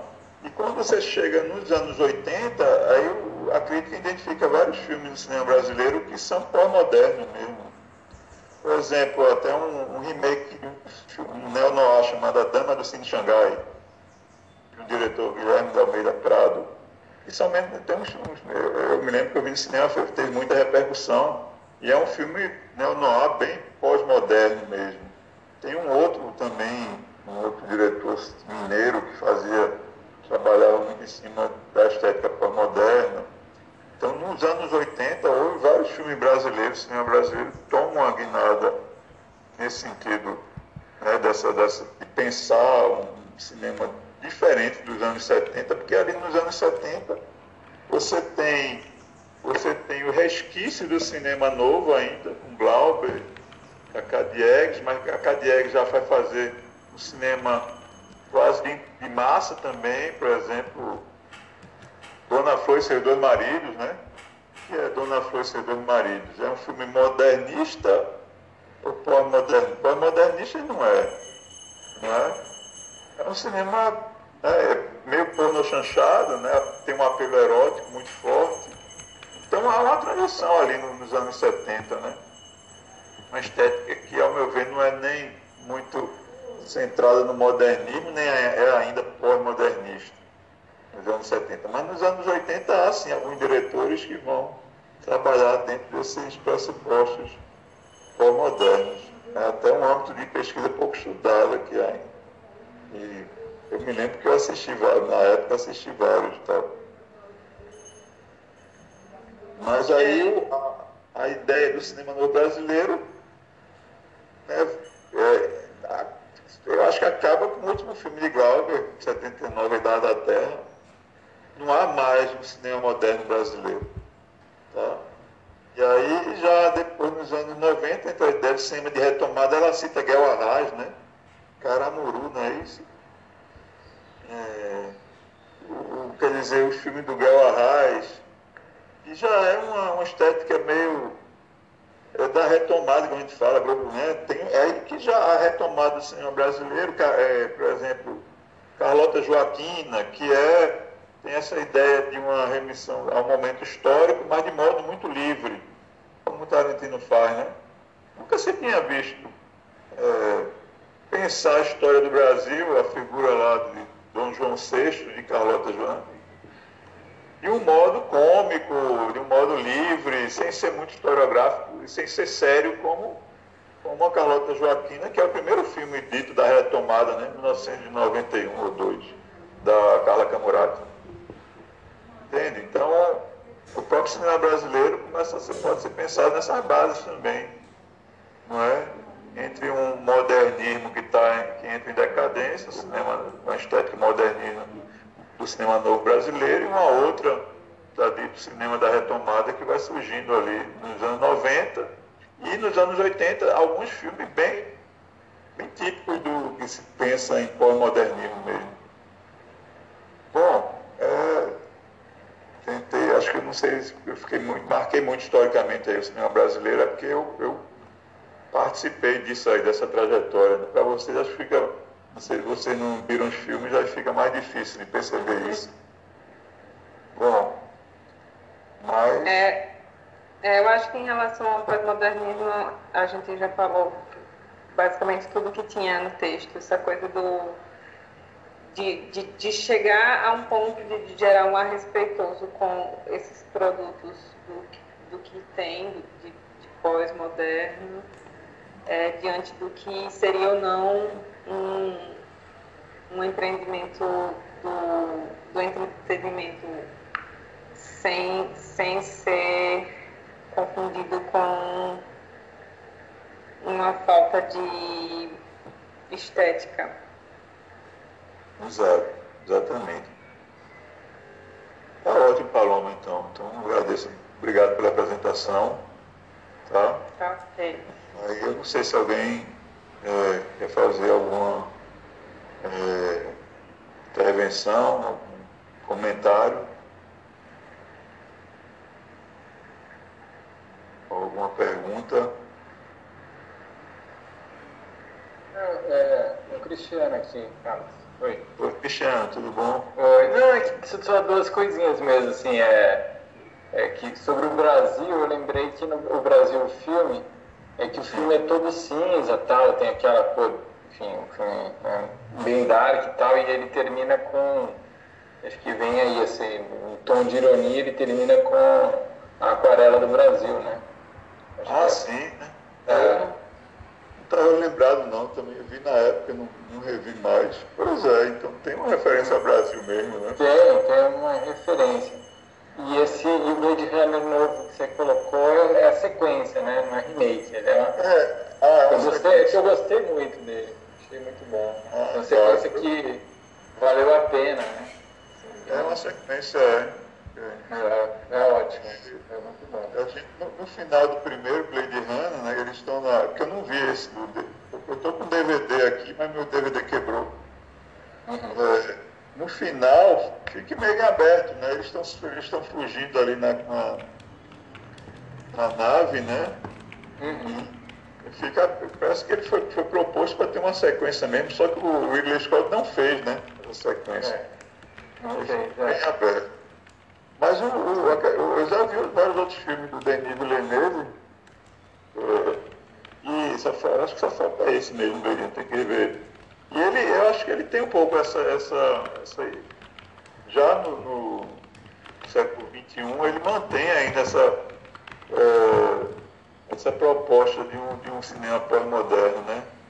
Que é interessante ele. Ele tem uma estética muito própria, muito autoral, mas assim, como se fosse ainda, é, não é superficial, mas é, a, a, a que ele está vindo, né? A, a que, entende? Você não sabe direito é, o porquê. Ele vai, faz uma adaptação do Homem Duplicado lá do Saramago, e você vê o filme e já qual, qual, qual, qual o porquê dessa adaptação, tá? Mas tem algo interessante nela. Tem algo interessante, tem algo que você É, pode. é, e é interessante porque também Você- dá abertura para vários tipos de leitura, né? Como vocês colocaram. É, Exato. porque acho que, mas o que mais marca assim, é a crítica ao domínio das grandes corporações no mundo, né? Assim, praticamente você não vê mais Estado e você vê, é, aliás, marcas que nem existem mais, né? Que eram que dominavam o planeta ali, que era Panam, é, aquela marca de. Acho que é Kodak, não é? É umas coisas assim. Sim. Era bem oitentista. Mas eram só essas duas colaborações aí. Gostei muito da apresentação, viu, Paulo? Massa. Ah, obrigada. Bom, obrigado, Cristiano. Alguma outra, alguma outra pergunta, pessoal? Então, é, tá ótimo, mas daí me ajudou em ter ideias para me orientando o Juan, que está trabalhando com o Villeneuve, justamente o Homem Duplicado. É por isso que eu trouxe a ideia do Homem Duplicado. E tem um outro filme do, do, do Villeneuve, que é aquele que se passa lá sobre a- o tráfico no México, Incêndios. que é um filme que é, que é interessante, ele tem uma narrativa que é difícil um pouco de acompanhar, mas se acompanha, tá? E não fica muito claro a crítica que ele quer fazer, tá? Mas tem uma crítica forte, quer dizer, é, é um pouco, é um diretor que recentemente, nos últimos 15 anos, ele está fazendo um cinema pós-moderno aos moldes do que era os anos 80. Está me vindo essa hipótese interpretativa. Tá? Eu vou passar essa ideia para o Juan, que me orientando. E agora ele tá. Não sei se finalizou, mas ele tá com o filme Duna, que foi do. Da versão. Ele tá fazendo um remake do filme Duna, do. do que o Lynch fez, né? O David Lynch fez o. a- Que era um, É, é o primeiro, acho, né? que era um projeto do, do se eu não me engano, o Jodorov- o Jodorowsky ia fazer antes, aí não teve algum problema lá em questão de financiamento, aí quem assumiu foi o o, o Lynch. E agora o remake é do Na época. isso, isso. Agora o Villeneuve está fazendo. Exatamente. Tá ótimo. Tá bom, então agora seria a Maria. Só vou pedir um minutinho só para tomar um cafezinho aqui. Só um, Certo. minuto só enquanto a Eu vou ao banheiro também. está apresentar. Tá ótimo, então.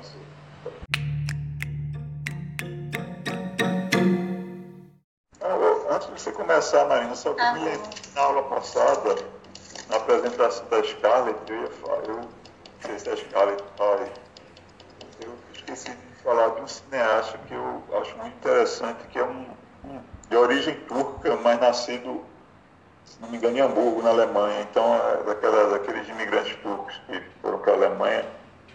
Então, ele faz aquele cinema bem dentro daquela interculturalidade que a gente estava falando. E ele tem uma, é o Fatih, Fatih Akin, não sei se vocês conhecem. É um cineasta turco-alemão, nesse caso, né? E aí justamente essa ideia dessa, desse hibridismo cultural entre, entre uma cultura turca muçulmana, eh, otomana e, e, ela- e- a cultura europeia, alemã e tal. E ele tem uma frase que é uma frase muito forte, que ele diz assim, minha, minha identidade é a poeira que fica sob a sola dos meus sapatos, quer dizer, identidade, é- minha identidade é onde, por onde eu ando, né? Desconstruindo justamente aquela ideia da nação, de, de- dos cinemas nacionais e tudo, É, e aquela ideia da, da, das trajetórias, né? É, as viagens, das trajetórias e tal. Eu vi os dois últimos filmes dele. Eu vi os dois últimos filmes dele. O Em, É? em Pedaços e o Bar Luva Dourada. Em pedaços. É, o Em pedaços. em Pedaços é 2017 e o Bar Luva Dourada é 2019. Eu, eu gosto muito do Em Pedaços, eu gostei muito. Dessa relação, dessa relação aí do, do, do, do, do turco vivendo na Alemanha e tal. É muito bom. Exato, exatamente. Sabe? É um tipo de cinema que está muito centrado naquela, é, naquelas questões que a gente viu na aula passada, aquele diretor, só que um diretor mais moderno, né? Bem que o Kiarostami, os geranianos continuam também né, a trabalhar nesse sentido. Bom, é isso. Então, então a gente entra aí nesse, nessa capítulo que que eu me interesso assistir muito pelo cinema americano e eu gosto muito dessa, desse tal de novo cinema hollywoodiano. Mais uma vez é difícil, como gente fala, fazer, delimitar, né, delimitar o movimento, assim, generalizando o que seria ah, o novo cinema hollywoodiano, mas é, essa possibilidade né, para se, é, para a gente localizar historicamente, né? E aí, essa primeira página desse livro, eu achei muito interessante. É um livro mais é, de informações históricas, né? mas eu acho muito bom, muito detalhista, que é da influência da novela vague justamente nesse cinema, no cinema americano que vai surgir aí nessa época, quando ele diz que o roteirista, que, que se considera o primeiro filme que, porque tem dois conceitos do cinema novo hollywoodiano, né? Acho que a Marina vai falar. Que seria um- o American Art Movie, que seria aquela geração de diretores que criaram um cinema de arte, né? Autoral, né? No final dos anos 60. E que é o que a gente, que a gente conhece, né? Scorsese, Coppola. E o, aí o primeiro filme seria o do Arthur Penn, que seria o Bonnie Clyde, né? Uma de balas. E, o- e aí esse livro, essa primeira página que eu fotografei aí é justamente os roteiristas do Bonnie Clyde, que é Robert Bento, que é até o diretor que fez aquele outro Kramer versus Kramer, e dirigiu lá nos anos 70.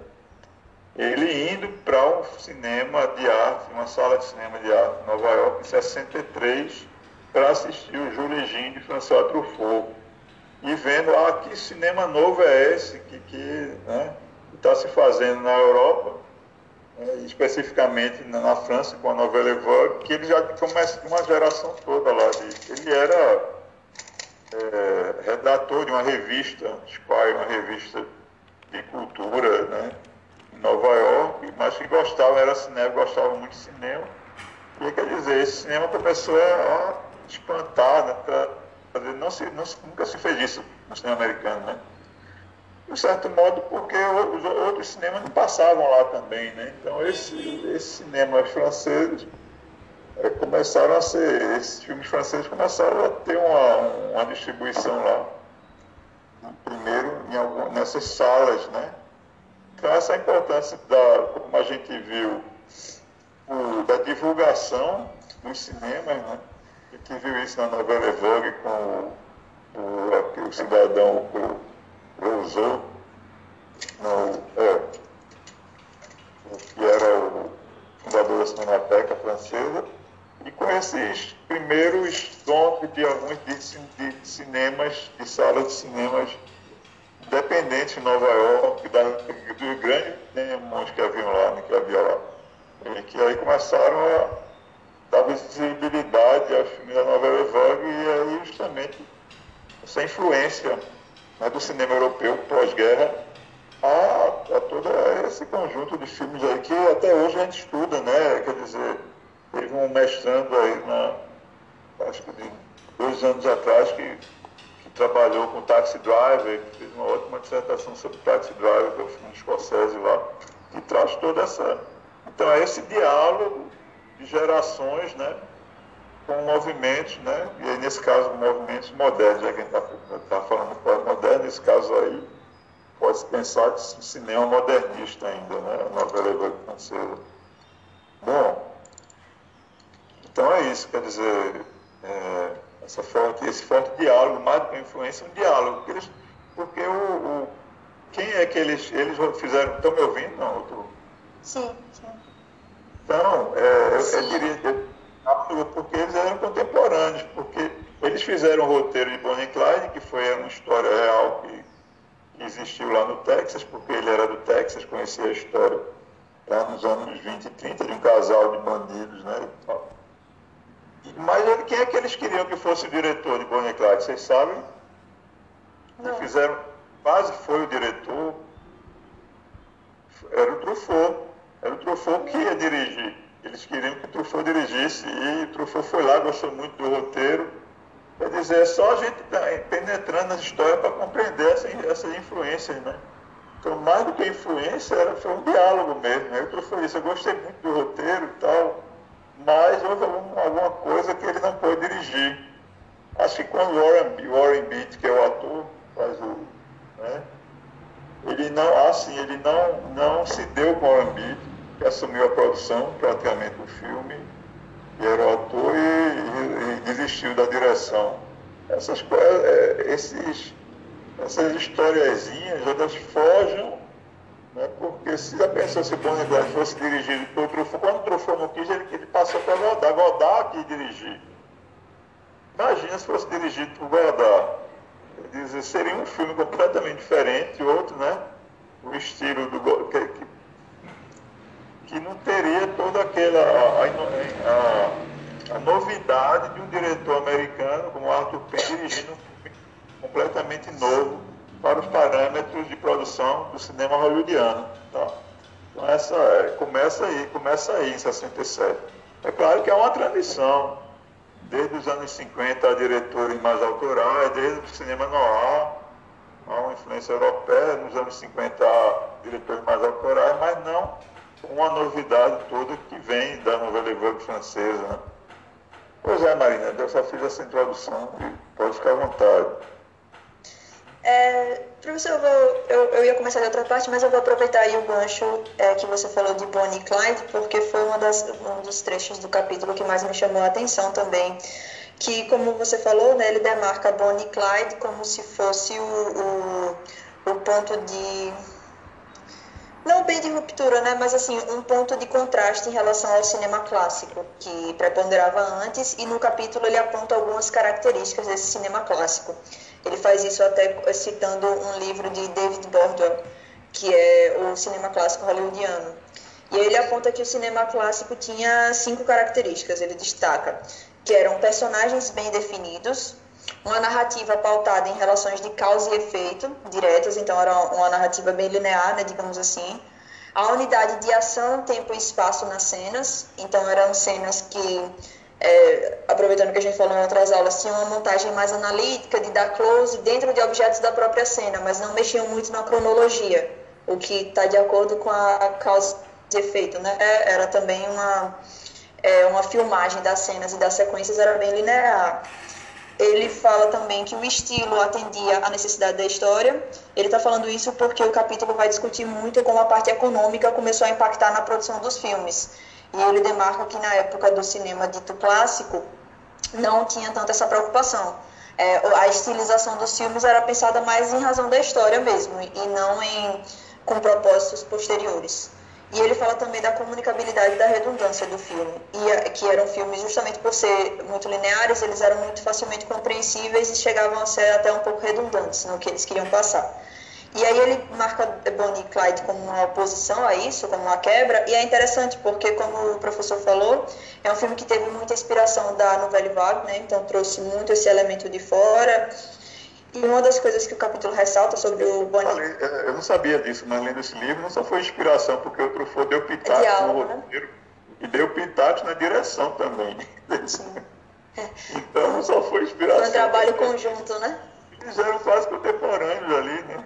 O Godard foi lá, teve reuniões com ele para dirigir o filme, até uma curiosidade, Godard, acho que Godard ele filmava muito rápido e com baixo orçamento, né? Que era uma, também era uma questão desse do indie, que é o cinema independente. Surge o cinema independente aí nessa época, né? Que os grandes estúdios já entram em decadência. Sim. Quer dizer, há toda uma, há, há, uma, há uma coisa importante nos dados históricos. Há uma lei antitrust que foi aprovada no Congresso americano, né? que fazia com que o, a mesma, o grande estúdio ele não pudesse ter seu produtor, o exibidor e ter a sala de cinema entendeu? Então eles tiveram que romper essa cadeia, né? E aí isso deu oportunidade para surgirem pequenas produções, pequenas produtoras mais independentes, os grandes estúdios, o que fez com que justamente permitisse também essa liberdade maior. E outra questão importantíssima é que foi a quebra do, do código de produção, né? Que era uma lei de censura, que aí veio desde 1928, que era o Código Reis, né, que era um, um código moral fortíssimo, né, que definiu todo o cinema americano, né, desde 1920, o cinema falado americano, e que só acabou em 65 ou 66, se não me engano, e que pautou muito do que a gente conhece o cinema americano, que não, não podiam falar abertamente de sexualidade, várias questões estéticas também, que, é, por exemplo, não podia haver um beijo, é, como era a história que Bonnie Clyde quebra isso.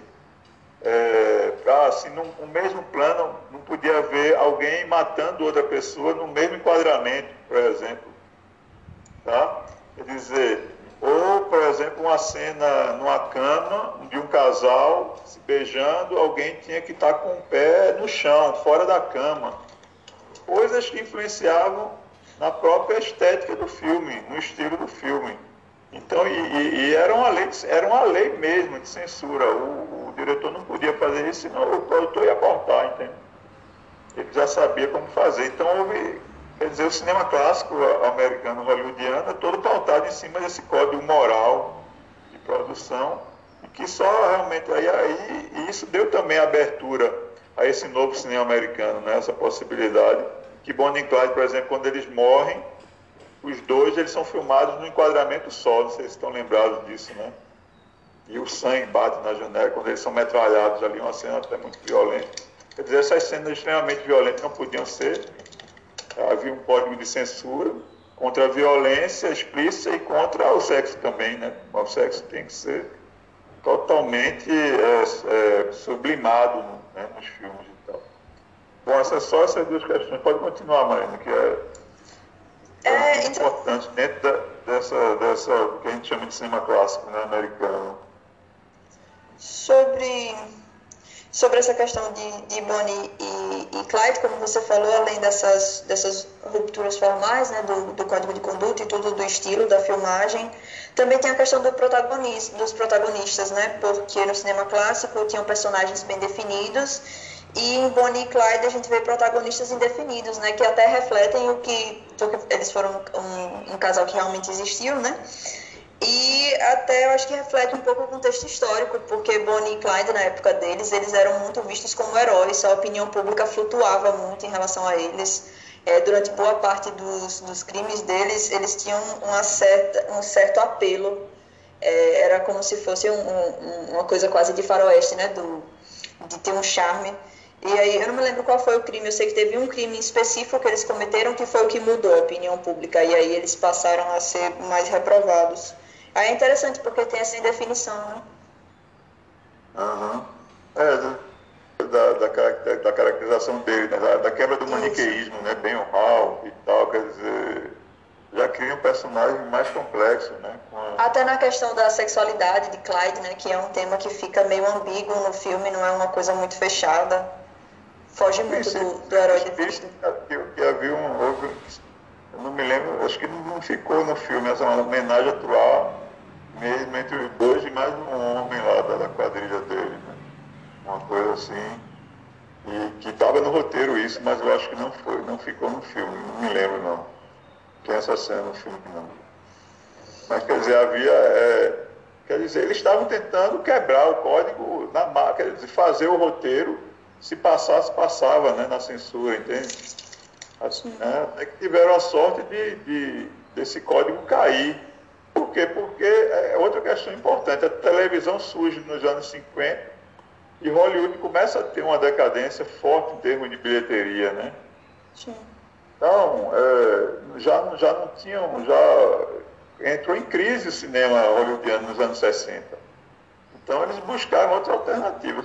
Uma dessas crises era porque a realidade era outra, né? não se podia manter aquele conservadorismo moral dos anos 50 no cinema, porque não tinha público mais. Ah, a vida era outra, já, já tinha havido toda uma liberação, já tinha sexual, estava começando a ter nos anos 60, contracultural, né? Tudo isso, então aquele, os cinemas que fossem filmes mais conservadores, o público jovem não ia assistir, não, não, não tinha interesse mais. Então, quer dizer, é, eu acho que as próprias produtoras forçaram a barra para que esse código caísse, né? Porque estavam realmente em crise e a televisão foi a grande concorrente né, de Hollywood na época, então as crises de bilheteria e tudo. E por isso o apelo também para obras novas, com, com estética nova, que trazessem alguma novidade em termos de público.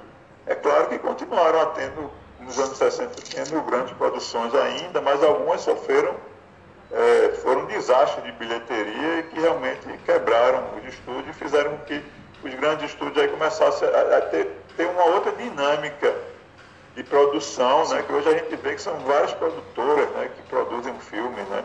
Não é mais a, a a MGM, a MGM está associada a outra, não é? A conglomerado, surgiram outros conglomerados midiáticos e tal. Bom, mas isso, isso começa a existir realmente mais nos anos 70. É. Mas dessa quebra do código, acho que foi por conta disso. Houve uma mudança histórica, na realidade, o código não atendia mais e aí eles ela tem que mudar, tem que liberar, porque, porque os Estados Unidos também, enquanto país capitalista, tem isso, né? Eles, eles estão atrás do dinheiro. A ideia do, da ideologia é ser o dinheiro, quer dizer, há uma, há uma moralidade, mas a moralidade ela vai abaixo quando entra o problema do dinheiro, né? Sempre o capitalismo lá tem esse sentido aí. Bom, vamos, vamos adiante. É, então, professor, como você falou, teve até uns. Na, na, no final de 60 isso começa a ser reformulado, mas como você falou, teve uns fracassos de bilheteria. E o capítulo ele aponta 1975 como o ponto de virada, em que é, Hollywood passa a focar nos blockbusters, né? Tem até, um, tem até uma frase que eu destaquei aqui que eu achei interessante, que ele fala que o sucesso ocasional deu lugar ao blockbuster calculado que é o que o, o capítulo chama de cinema high concept, que esses, esses filmes de conceito alto seriam filmes que levam em consideração essas necessidades econômicas depois de 1975. E como você falou, com o colapso do sistema de estúdio, eles não tinham mais a garantia de distribuição e exibição, porque agora era tudo setorizado, cada um fazia a sua parte. Então eles foram atrás de outros mecanismos de garantir que mesmo se eles não tivessem sucesso de bilheteria, eles conseguiriam lucrar de outra forma. E, e aí que surgiu é, a questão da, da compra da janela televisiva, dos filmes poderem ser exibidos depois na televisão para tentar unir né, a televisão e o cinema, que era um grande concorrente, e também o marketing de produtos derivados dos filmes. O livro cita Parque dos Dinossauros, que fala que em Parque dos Dinossauros tem uma parte que mostra a lojinha da ilha, que é onde venderia as lembrancinhas da ilha. E isso passa a ser uma coisa real, né? Como se fosse uma propaganda dentro do próprio filme.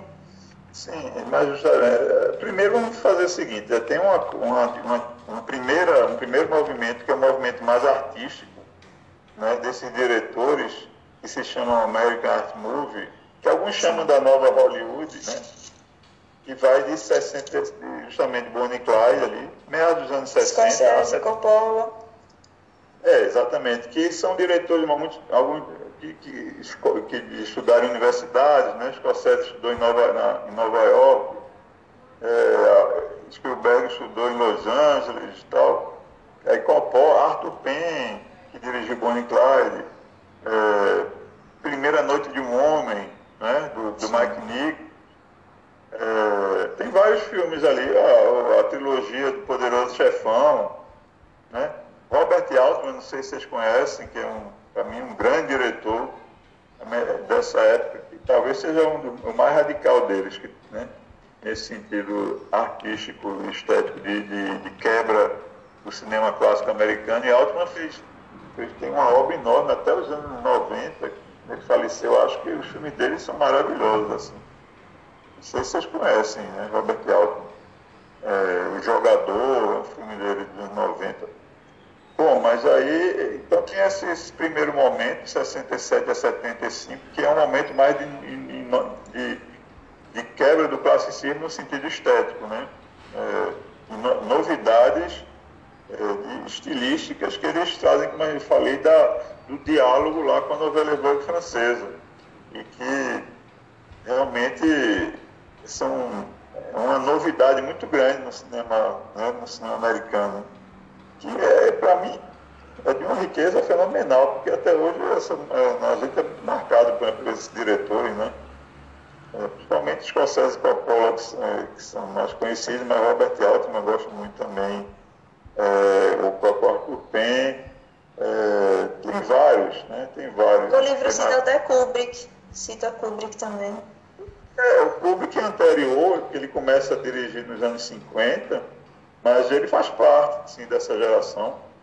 Tá? Ele é um pouco anterior e talvez tenha feito o último filme né, desse cinema, que, ao meu ver, é o Iluminado, de 1980. eu tenho um artigo sobre o Iluminado que eu coloco como o último filme. Ele, ele, faz, ele, é, ele é o mais antigo dessa geração e faz o último filme né, desse, desse, dessa geração aí, dessa, 2001, 2001 Odisseia no Espaço está totalmente centrada né, dentro dessa. Porque ele era, ele era um diretor americano e, e convivendo com toda, com toda essa, é, esse tumulto artístico, criativo né, que foi essa geração. E tem vários outros também. Tem um, tem um livro muito bom que eu gosto muito que se chama Quando a geração do sexo, drogas e rock and roll soergueu Hollywood.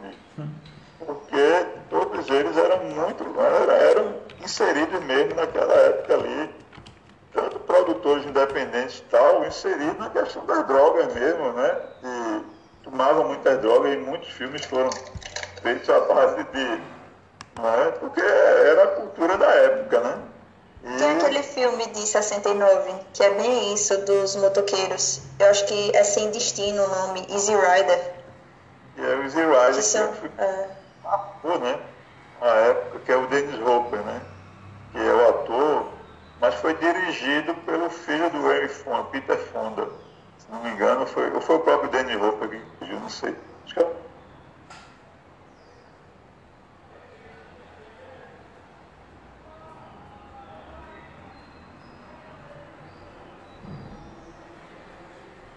muito pouca de um certo e, começar alguns alguns mais antigos, como os botando mais antigos, que eram figuras. E alguns eram mais centrados, né? Tipo assim, mais no final dos anos 60, na geração Flower Power e tal. O, por exemplo, Apocalipse Now é um filme muito louco, é completamente maluco. E, né, que o Coppola era. É, ninguém sabe como aquela produção foi feita até hoje, como é que aquele filme deu certo. Mas, mas deu certo, né? O próprio Scorsese teve, teve problema com drogas muito fortes e tal. Né? Começa com, com as drogas psicodélicas, né? maconha, aço e tal, e nos anos 70 passa para cocaína, que é algo muito, muito forte e tal. Mas conseguiu sair daquilo. Né? Teve, foi na época do Taxi Drive, inclusive, que ele foi internado. Tal. Então, é, foi um momento que, onde a arte estava muito ligada à sociedade, à, à história que eles estavam vivendo também, né? É isso que eu queria também pontuar aqui aquele momento de contracultura, de negação dos valores tradicionais ligados à sociedade americana e que, que deram origem ao tal do classicismo do cinema hollywoodiano, né? Certo? E eles estavam tentando quebrar com tudo isso, né? Eram, não só pelos valores, mas com a estética também, né? Do, do clássico. Bom, mas é isso, Marina, pode ir. Então, é, é pontuar que esse momento, esse primeiro momento que culmina com. Porque o Spielberg é dessa geração também, só que é o mais novo. Sim. Ele e o George eles eram considerados tipo os mascotes dessa geração, sabe? Assim, os, os menininhos. E são eles que, que, que enriquecem, que, que, que tem a grande ideia do, do cinema high concept em 75, que começa com Tubarão, né? Sim. Mas aí tem uma questão em Tubarão, que ele coloca Tubarão como um filme já pertencente a um momento onde o cinema ele tende a decair essa, essa novidade artística e estética para ser um cinema mais massificado, né? como é Guerra nas Estrelas, que surge com essa ideia de franchising, né? de, de né? merchandising, né? E, de franquia mesmo, né? E, mas Tubarão, para mim, é, é, um filme muito estilizado ainda, né? Eu acho um filme de autor. Como Spielberg, Spielberg continua sendo.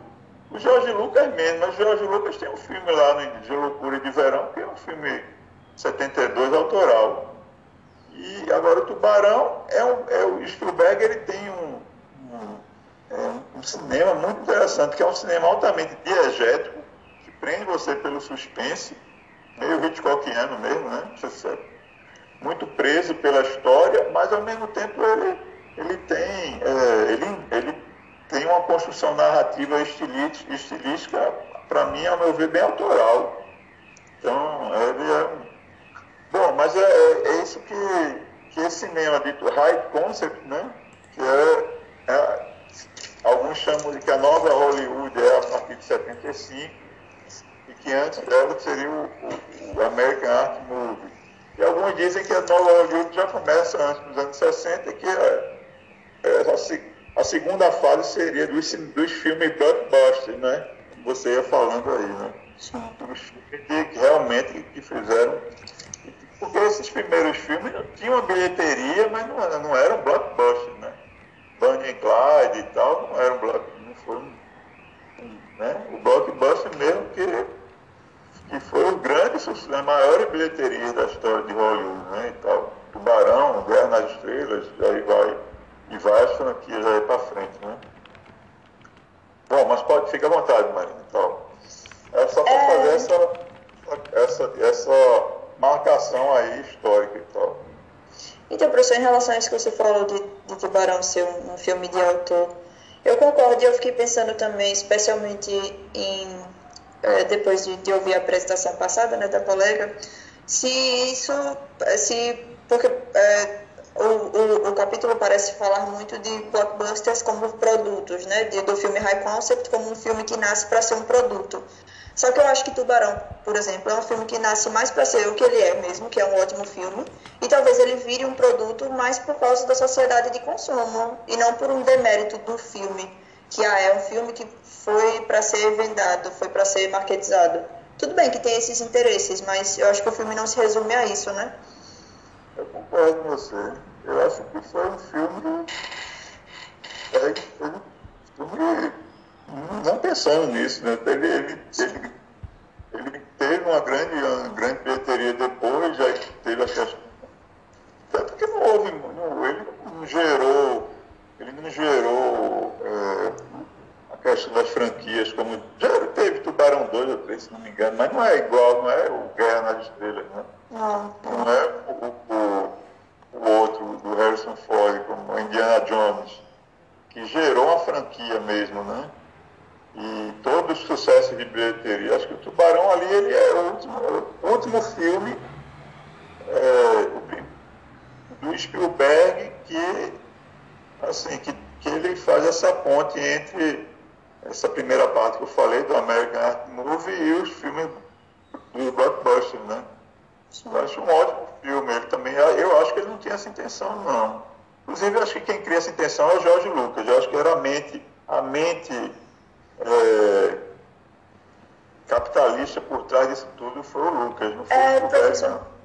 Em relação a isso, eu até teve uma época que eu estava assistindo a muitos documentários sobre George Lucas e sobre a concepção de Star Wars.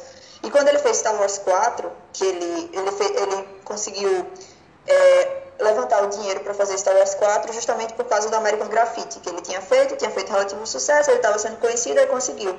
E aí o que ele colocou no contrato, ele ia ganhar, se eu não me engano, era eu não me lembro quanto que ele ia ganhar. Ele ia ganhar um salário fixo para fazer o filme. Só que aí ele negociou com, com os estúdios para, em vez de ele ganhar um salário fixo, ele ficar com os direitos de marketing sobre a obra, que são justamente os direitos que permitiram existir os bonecos, os videogames. E na época, tem até entrevista do pessoal que participou dessa negociação, o pessoal do estúdio achou que ia ser muita burrice dele.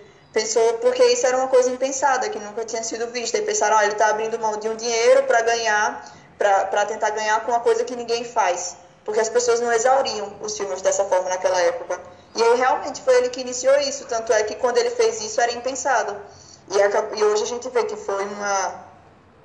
É, foi uma, uma estratégia é, que ele enriqueceu por causa disso. Dava muito mais lucro por conta da secundário né, de venda do que da bilheteria, né? Então, até hoje, né? Até hoje o Estrelas tem, tem encontro anual de, de, né? de, de, um, dia, um dia no ano, né? Dedicado à Guerra das Estrelas. Sim. Eu estava numa livraria, na livraria Cultura aqui, nem sabia que tinha esse dia. Quando eu vi todo mundo vestido, um jovem, né? Muita gente vestida de Guerra nas Estrelas, eu digo, o que é isso, né? Aí foi daí que tinha, era o dia, o dia de guerra, anual de Guerra nas Estrelas, né? Todo mundo se veste. Bom, é, mas é, essa, é, isso mudou completamente a questão da, da produção, da economia, né, da economia da produção do cinema nos Estados Unidos, né, porque não era aí justamente aí houve todas as fusões de produtoras com, com, com produtores musicais, musical, por exemplo, em de Sábado à Noite, Sim. houve toda uma vendagem do disco já foi pensado nisso, né? Já foi pensado. Eles chamaram o Ibidis para fazer a música. O disco vendeu milhões de cópias, talvez tenha lucrado mais do que a bilheteria também. E isso tinha a ver justamente com uma, uma, uma, fusão entre a produtora, a gravadora, né, na época. Então, houve um, conglomerado. O, o, conglomerado agora era midiático, de modo mais, mais amplo, né? Do que Apenas. Então, isso interfere na estética e na narrativa né, do filme. Pensar o filme já para atender mercados midiáticos diferentes, né? Seja de músicas, seja de, de, de venda de produtos associados, objetos de produtos associados e tal. Entendeu? O conceito, o conceito do filme, Bruce Hyde consta que o conceito do filme já não é, é unicamente fílmico, né, o cinematográfico, né? pensando no blockbusters. Concordo ou não? Sim. É, e isso até hoje em dia, né? Por, quando a gente vai ver, por exemplo, esses filmes de, de super-herói, né? Que tem do universo da Marvel, a Marvel ela mantém um certo controle estilístico sobre os filmes. Os diretores, eles não têm a liberdade total para filmar da forma como eles querem, até espe especialmente em relação a cores, para tanto manter um padrão quanto atingir uma certa audiência, né? Tem, assim, a, a gente caiu muito nessa os blockbusters que seguem uma fórmula justamente para dar início a uma rede de distribuição de coisas maiores, de brinquedos, de jogos, de vira um fenômeno né, cultural. Exatamente, é, de jogos, eu tinha me esquecido também. É. Então, é, eu já é, eu já me desvinculei, assim, não participei, mas é, não participei tanto, eu me lembro, eu vi Guerra nas Estrelas, gostei e tal, mas não fiquei ardorosamente fã a ponto de comprar fantasias, não, não sei o que. Comprei o me lembro que na época eu comprei o, o disco do, do John Travolta, ó. Porque quando era fã do John Travolta, estava mais. Bom, então quer dizer, até, mas eu era pré-adolescente, né?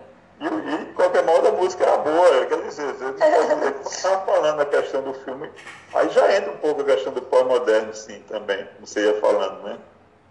Já entra filmes que, como Tubarão, por exemplo, né? Que é um filme é, a gente pode pensar que é um filme que não traz. É, é um filme que tem uma história.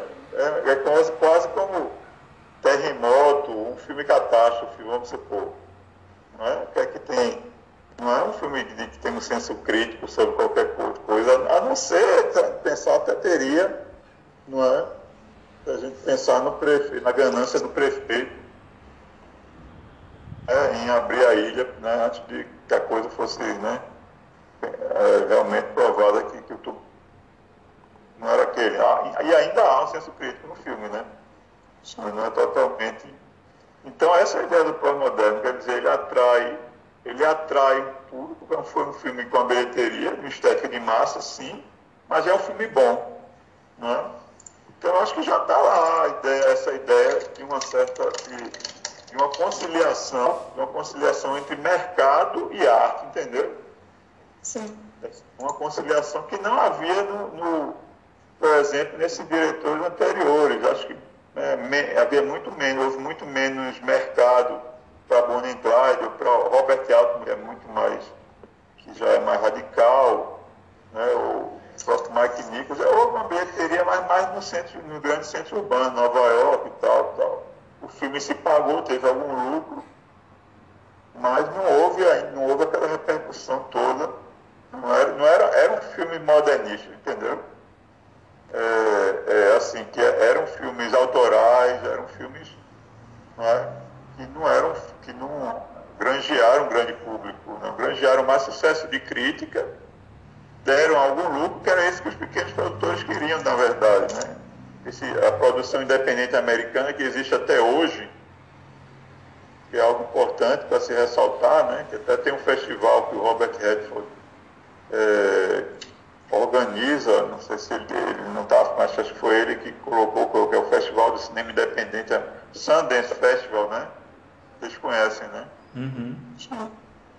O Sundance Festival que justamente dá abertura para esses essas produções independentes que existem até hoje. Por exemplo, o Paul Thomas Anderson começa a, a exibir os filmes dele no Sundance Festival e outros né, é, realizadores, que, que hoje o cinema americano tá, virou. É, é mais ou menos essa questão que a gente estava falando do, do pós-moderno. Né? Você tem, tem de tudo, né? você tem diretores americanos muito autorais? Não, não é hermético, não é americano. Alô? Cortou aqui.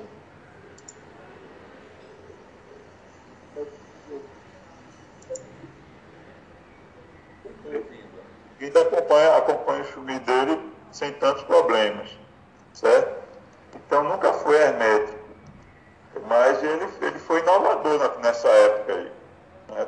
E, aí, e esses diretores, né, e talvez Spielberg foi o que, foi o que alcançou melhor essa tendência né, de você contar uma história, mas de contar uma história de forma é, de forma autoral, né? de forma inovadora, né? de forma como Bonnie e Clyde, por exemplo. Né?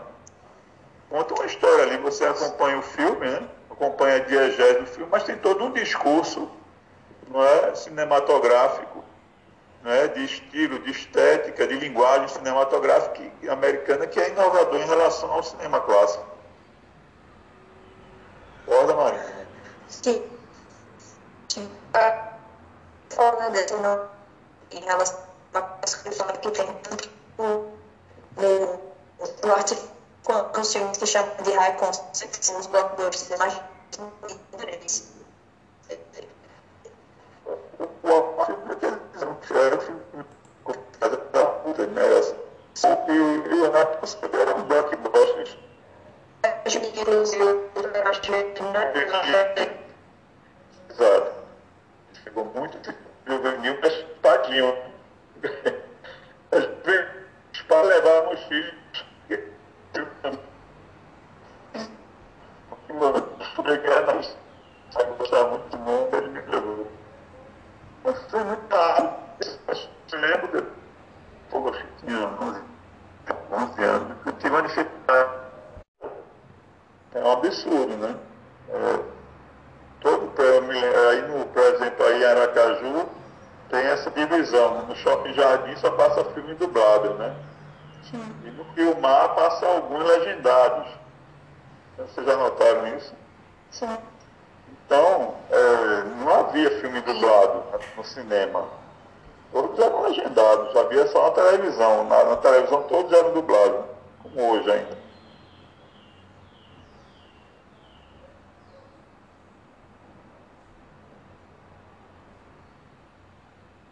tal. Mas, é, porque eu era muito novo assim, mas eu me lembro, quer dizer, é juvenil nesse sentido, mas que atraía. O Embalo de Noite eu fui barrado, né? Eu não assisti no cinema porque era proibido para 16 anos e eu tinha 15 e fui barrado, né? Entendeu?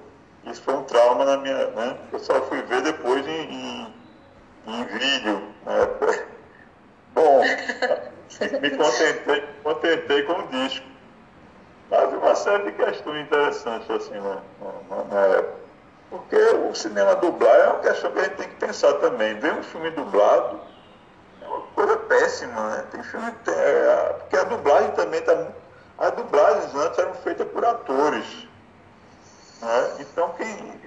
Os, os filmes que passavam na televisão, eu me lembro que tinha essas sessões de madrugada, né? Sessão Coruja, não sei o quê. A dublagem é. É toda, toda dublagem é ruim, mas pelo menos a dublagem era feita por bons atores. Isso era famoso. Lima Duarte foi um grande dublador, entendeu? Grandes atores faziam as dublagens. Hoje em dia as dublagens são péssimas. Então esses filmes, as pessoas vão lá assistir um filme, o filme já é ruim, a dublagem é pior ainda, meu Deus do céu, é de uma mediocridade absurda, porque a fala do ator faz parte da interpretação do ator, concorda? Sim. E a mixagem, né? Quando dubla, tem que tirar a mixagem original e colocar uma nova dublada por cima. Aí fica. A, o som não fica certo. Então, esteticamente, já é, quer dizer, uma dupla. Às vezes o filme já é ruim e com a dublagem fica uma dupla mediocridade. E, inclusive, faz, é, corta o esforço da, da pessoa ler a legenda também, né? Por outro lado, assim, se você entende inglês, é melhor, é, você não lendo a legenda, você atenta mais para algumas questões visuais, sem dúvida. Então, para fazer análise fílmica, mas não é isso que à primeira vista você vai ver um filme e tal, né? Não está preocupado em fazer uma análise de movimento de câmera nem nada disso, né? Então, você então perde o sentido da, da, da, dramatúrgico do filme quando há uma dublagem, ao meu ver. É, perde sentido que o cinema é uma arte audiovisual. Então, é, o cinema, é a gente pensar em cinema falado. Bom, mas eu falei isso já. Ah, já eu já associei com a questão da Guerra nas Estrelas quando eu fui ver que era legendado, né? Então, mesmo legendado, né? As pessoas, os filhos iam ver que era, tinha uma bilheteria fenomenal. Os blockbusters eram mais para um público, era um filme mais superficial de entretenimento, para um público. Mas mesmo assim tinha uma faixa, tinha, tinha faixa etária dependendo da temática. Por isso que eu falei antes que o embarque de sábado à noite né, tem uma temática, é, uma certa temática, por isso que eles proibiram para 16 anos, tem questão de sexualidade, tem questão de suicídio no meio, quer dizer, tem uma questão ali, mas uma coisa interessante que o autor fala, Marina, em relação ao embaixo sábado à noite, é em relação à visualidade, né? Sim. Que cria uma autonomia, né? Fala da música também, que os números musicais criavam. E a dança dele, né? A coreografia. Sim. Quer dizer, tem, tem, um- tem pens- pensar no filme como um projeto, como um pacote, né? Então ele sai da questão puramente da, da diegese como era construído o cinema clássico, não é isso, né? Sim. Ele- Até ele fala, eu não, eu não lembro se é especificamente em Sábado à Noite, mas ele fala de algum desses filmes que o CD da trilha sonora amplia a diegese, porque tem músicas que não estão no filme. Eu não sei se é em Sábado à Noite. Exato. Ele fala isso de algum dos filmes. É. Mas, quer dizer, você tem o, o disco, já ouve a música, já vai ver o filme, você já está. Quer dizer, existe é, realmente uma, um novo modo de se produzir um filme, um, um filme que se, no cinema clássico era totalmente aferrado à narrativa, à diegese, né? à história. A música, por exemplo, a trilha sonora, ninguém nunca pens- eh, pensou na trilha sonora de um filme clássico americano como algo a se comprar o disco, entendeu? Como hoje eu, ah, vou pensar, hoje eu posso pensar, vou comprar um CD, um CD do Bernard Herrmann, né? Que era o, fazia a trilha sonora de Hitchcock, mas na época, lá nos anos 50, ninguém comprava o disco a da trilha sonora né, de Psicose, ou de que, né? E, quer dizer, não fazia parte da indústria isso. Então, cria uma autonomia em relação à narrativa. Não é só a história que está importando aí, são outros elementos que vão importar também. Seria o visual, né, que era o visual da discoteca, que estava em moda a discoteca, lançou a moda da discoteca, né? E, então, né, a temática existia, mas era, de certo modo, fragilizada né, em relação às outras, todas as outras questões. Tanto que eu não me lembro ninguém falando muito no, no suicídio lá do, do membro lá da- do grupo deles na época, entendeu? Eu revi isso depois de ver, era uma cena fortíssima e que não era que pertence à narrativa, à história do filme e tal, não é? Mas que não, não lembro ninguém, né? Repetição, repetição, é isso mesmo, de outra volta da, da coreografia, da música, não sei o que, né? Né? Interessante isso. Bom, e- e- fala também nessa parte da, da expansão, né, dos filmes que expandem a narrativa, fala, uma coisa que eu achei interessante foi que fala da performance das estrelas, que os atores também vão virando estrelas, né, que isso não é novo, já tinha no, no, no cinema clássico, também teve as suas estrelas, mas que eles estão nos filmes como estrelas também. Aí o livro cita como exemplo, para explicar isso, Jack Nicholson de Batman, que Jack Nicholson está em Batman como Coringa, mas está também como Jack Nicholson. Então ele pode fazer uma performance mais exagerada, porque as pessoas sabem que não estão vendo só o Coringa, estão vendo a estrela também ali. Eu achei interessante isso. É, o próprio Batman é interessante nesse, pensar também o Batman, eu acho que ele é até citado no, no capítulo sobre o pós-moderno, né? O Batman do Tim Burton, né? O, É, é, é, é esse, né? É, o Coringa, é o do Tim Burton, né? Porque, né? E se você pensar o Coringa agora que foi é,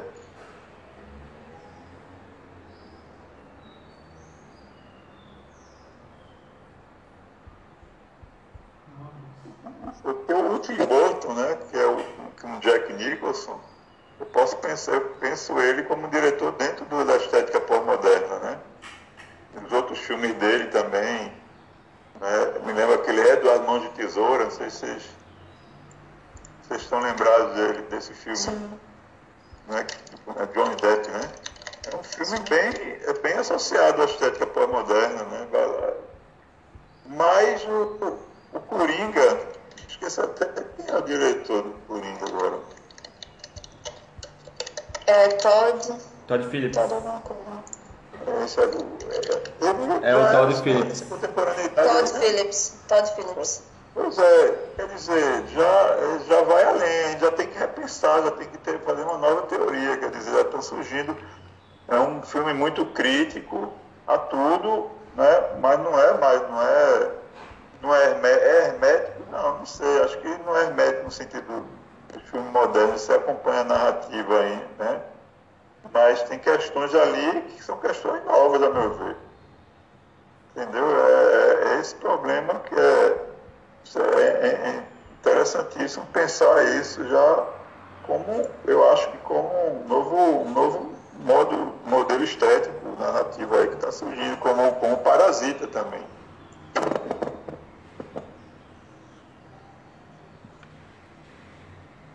Oi.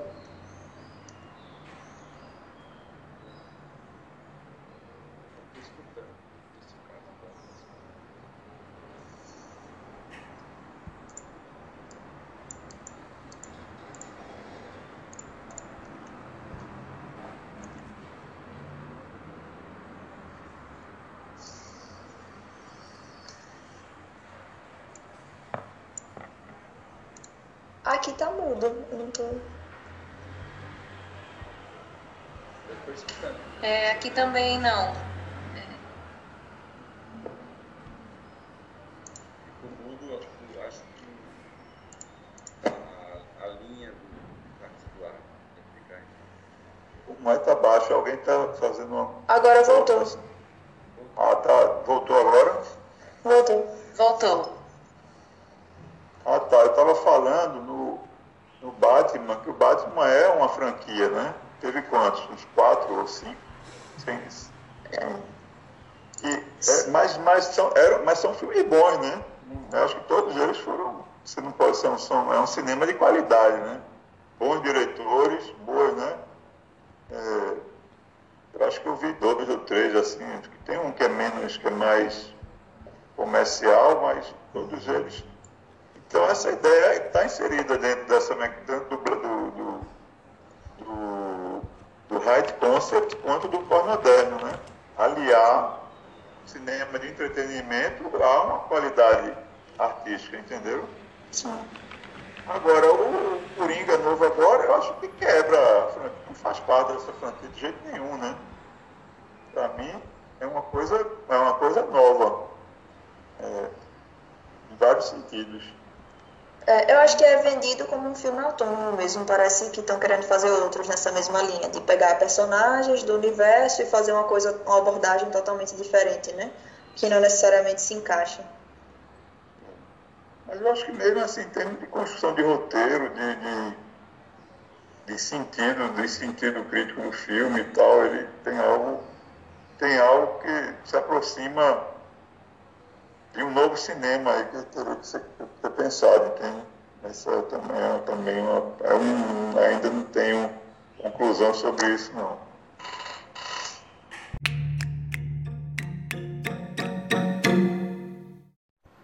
Bom, bom, então, mas fica à vontade, Marina. Tem, pode, tem muita coisa que ele fala nesse, nessa, nessa questão de- das características do, dessa, do- do- tanto do cinema de arte americano como do, como do high concept, ainda que eu lhe atrapalhei, né? Fui falando de outras coisas. Não, não. Mas eu acho que ótimo. tem outras questões, tem várias questões que ele coloca ainda, né? Até de estilo mesmo, né? É, ele define, né? Ele tem, tem algumas definições que eu achei meio assim, porque quando ele fala de blockbusters, por exemplo, eu, eu acho que não é o autor do capítulo, ele está trazendo uma discussão de outro de outro teórico, mas ele fala que os filmes de blockbusters têm como características personagens unidimensionais, que não são muito trabalhados. E Eu não, não sei se eu concordo com isso, porque tem muitos filmes, até o próprio Star Wars, né? Star Wars, assim, tem toda uma mitologia por trás, tem a questão da jornada do herói, do mito lá de Joseph Campbell. Aí eu não sei, assim, se eu concordo muito com isso. É assim, na medida que eles são mais filmes, mais para um público mais juvenil, assim, aí termina os personagens sendo mais é, unidimensionais mesmo, mais heroi, heroicizado, né, como Indiana Jones também, com exceção do Batman, porque eu acho que o Tim Burton já vai para um outro lugar, né? Então, mas... Ele se arrisca até na estética, né? O Batman de Tim Burton é bem diferentão, é. assim. Pois é, ele, ele, ele, ele né, o Tim Burton já tem uma outra linha tá, com a obra dele que eu acho que ele já não é um, que não é um, uma obra juvenil, né? Mas se você pensa, é porque Guerra nas Estrelas é muito em cima mesmo da jornada do herói. E o herói é quando o Joseph, o Joseph Campbell vai trabalhar em cima do, do herói arquetípico mesmo, né? Sim. Que é um personagem é, unidimensional, né? A figura do herói é, é desde a, das, das, antigas das mitologias, né? Os personagens, mesmo na tragédia grega, certo? É, os personagens eram estereotipados, né? E tal. Tá? Então, é, então, nesse sentido, acho que Jornal nas Estrelas, sim, é. Ou Guerra nas Estrelas, né? Jornal nas já, já também faz parte desse conglomerado, a série da televisão, que deu vários filmes também, né? Eu já estava pensando, não só Guerra nas Estrelas, que a Jornada nas Estrelas já que tem. Bom, para você ver como acontece no estado do capitalismo americano, é como aquele ser mitológico, que ele vai criando tentáculos, entendeu? Quando ele está divertido, você vê o, a contracultura, né? Foi, foi subvertendo os valores americanos de um certo modo, mas o capitalismo foi criando seus tentáculos né? e, e, e, e ingerindo, ingerindo aquela, todo aquele movimento de subversão e, cri, criando e tornando aquilo ali ouro, mercadoria. Essa é ideia né, da, do pós-modernismo. Tudo é mercadoria. Né? As coisas deixam de ser. Então, a princípio houve, por isso que, por isso que esse, esse primeiro movimento do cinema. Está tá, me, tá me ouvindo, né? Sim, sim, sim, sim. Então, esse primeiro movimento do cinema de arte americano, que era muito crítico e, e tentava subverter os valores tradicionais e tal, a princípio, ele, ele foi, a princípio, ele era é, realmente é, era contracultural, né? ele era é, denunciar várias questões da sociedade americana e portanto, do capitalismo americano, principalmente naquele momento ali da guerra do Vietnã, não é? Mas depois eles foram, eles foram, eles, a indústria foram absorvendo eles. E, de certo modo, eles já, já, já, o cinema americano já era uma indústria, né? eles já começaram a produzir dentro do sistema de indústria, mesmo sendo produtores pequenos e independentes. Tá? Mas depois, o que é que, o que, é que deu origem? Deu origem ao, ao, ao, ao, movimento do High Concept, quer dizer, essa geração que subverteu o cinema clássico americano para dar origem a, aos blockbusters, é impressionante. Não, não toda a geração, mas a, né, o fundamento criativo dessa geração. Sim. Né? Isso é e até isso que, que você falou, professor, do, do marketing, é, é interessante, um pouco triste isso, né? Porque mesmo. Alô? Alô? Aí um pouquinho, mas voltou. Voltou ah, já, né? Tem calça jeans de, de um milhão de dólares hoje, né? mas vamos lá. Sim, diga, Marina, você falando. Isso que, isso que você falou da, da questão do, dos tentáculos né, do capitalismo é interessante, porque até a gente vê muito isso com, com certas pautas né, que, que, é, que devem ser de reestrutura, né, de reestruturação do sistema, e aí acaba que o capitalismo se apropria e transforma em estampa de camiseta, vai esvaziando assim as discussões, porque tudo vira um produto, tudo se transforma. É bem complicado isso. É, é a questão do, do, do, do consumismo, né? Tudo vira produto, é. mercado essa é a ideia, essa está tá no fundo da discussão do pós-modernismo lá, né?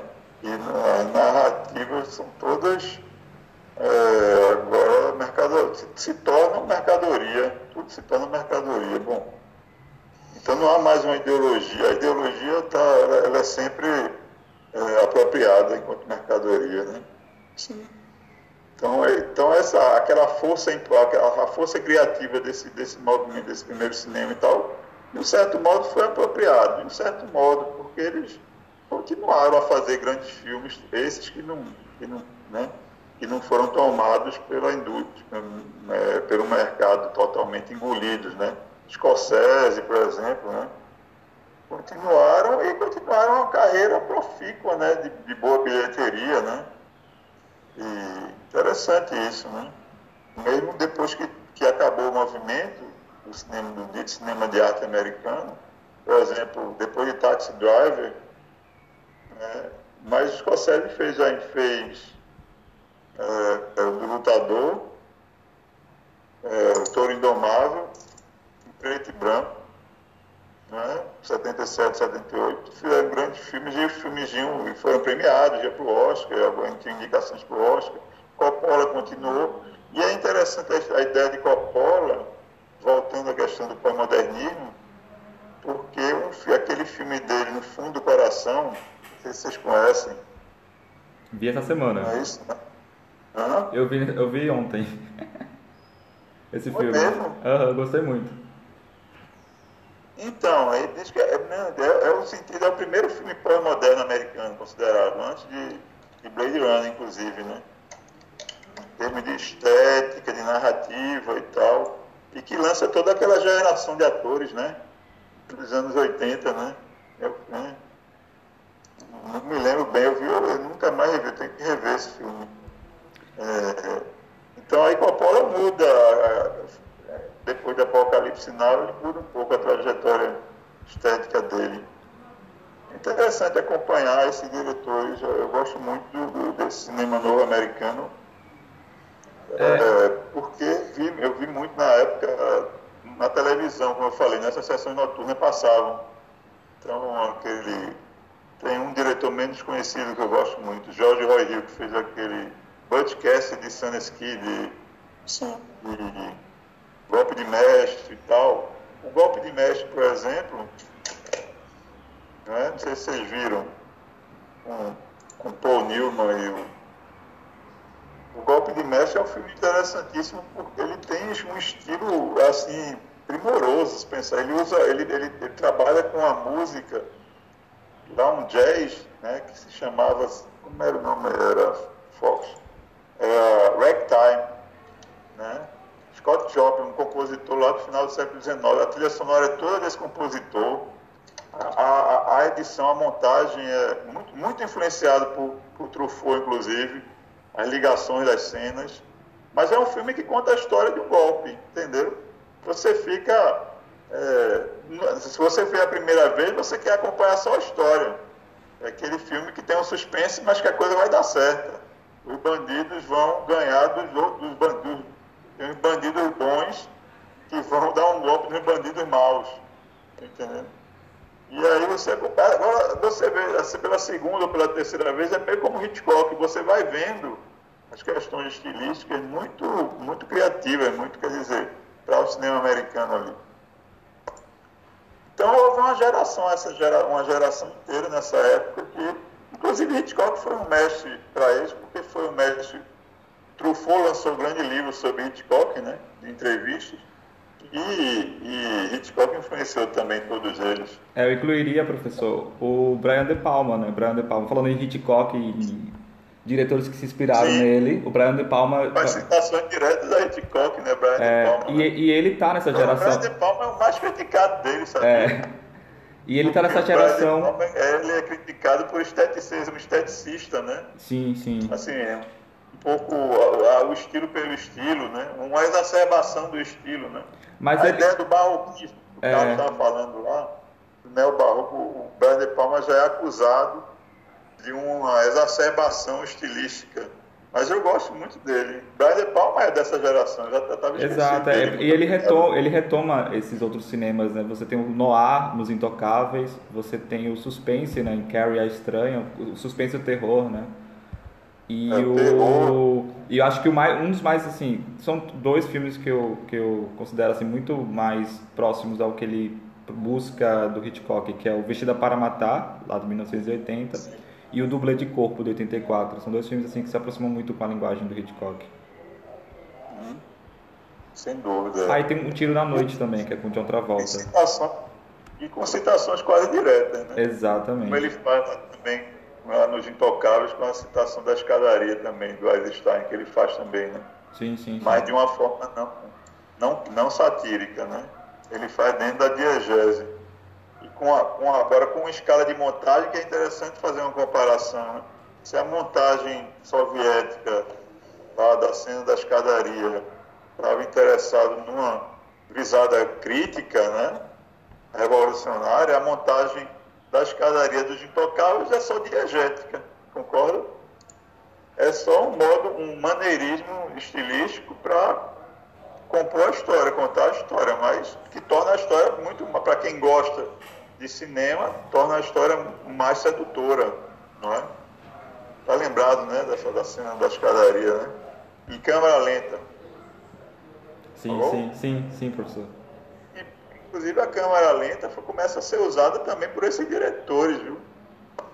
Começa a ser us- tem um diretor que eu gosto muito que ele faz ele ele ele ele faz ele recria o gênero western, chama Sam Peckinpah. Ele faz o- ele é dessa ele ele faz o western completamente moderno, diferente. Vocês conhecem esse diretor? Eu conheço. É um filme, filme famoso, Meu ódio será a sua herança, né? E as cenas de violência são todas em, em câmera lenta, bem, né, bem, bem explícitas mesmo e tal. Quer dizer, é, você- cada um deles traz toda uma riqueza lá de, de- de estética que, que é inovadora em relação ao cinema clássico americano. Então é muito importante porque o David Baldwin, por exemplo, faz é, esse capítulo cita muito David Baldwin, porque são análises, ele, ele, ele tem um livro, né? ele, é, ele é um historiador do cinema, mas tem um livro muito importante sobre o cinema americano, né? E ele não faz essa distinção entre o classicismo e essa geração, não. Então é uma das questões aí polêmicas, porque ele faz é uma análise fílmica de, né? bem, é, né, bem próximas, né? E diz que não há muita, né, há avanço, mas não há diferenças fundamentais, tá? Há avanços estilísticos, mas não há diferenças fundamentais. Essa é a tese do David Baldwin. Então ele acha que esse cinema, esse cinema American Art Movie dos anos 60, até- dessa geração, continua o cinema clássico americano. Isso é, é importante ser colocado. Isso é uma tese do David Baldwin, mas outros não. Outros acham que há sim uma mudança, tá? Então, são questões aí que a história, é, livro de história de cinema, para quem gosta, né? Isso é uma parte da, da teoria do cinema, mais, mais vinculada à história, à teoria do cinema, porque o David Baldwin é um historiador do cinema. Né? Tem o famoso livro dele, História do Estilo Cinematográfico, ele vai fazer, né? ele justamente vai fazer uma análise a partir de análise fílmica de, né, de vários diretores, não dá para analisar tudo, né? Então, estão ouvindo? Estou falando muito rápido, não? Sim, tô ouvindo.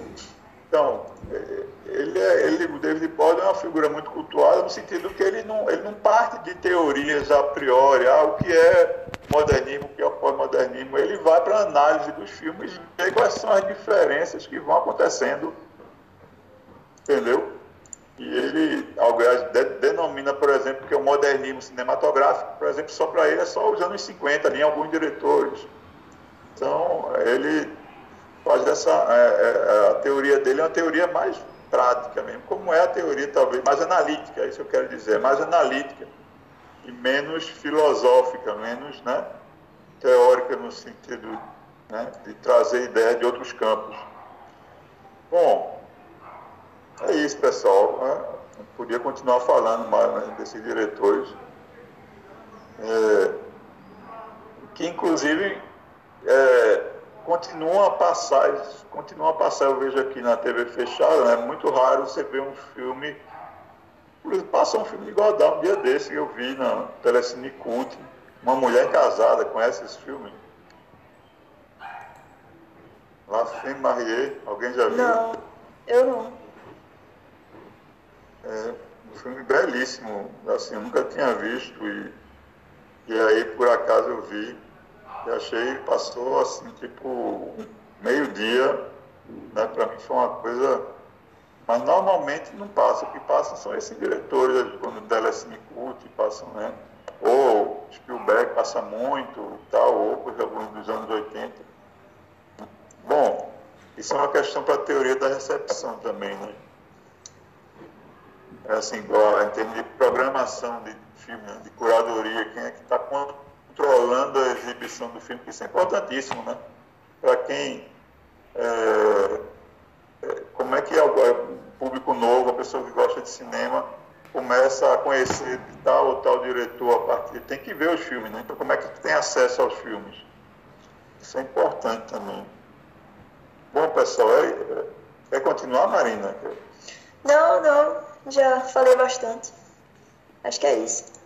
Então, eu agradeço porque foi sua segunda apresentação, né? Você se voluntarizou é, a falar né, do novo cinema americano.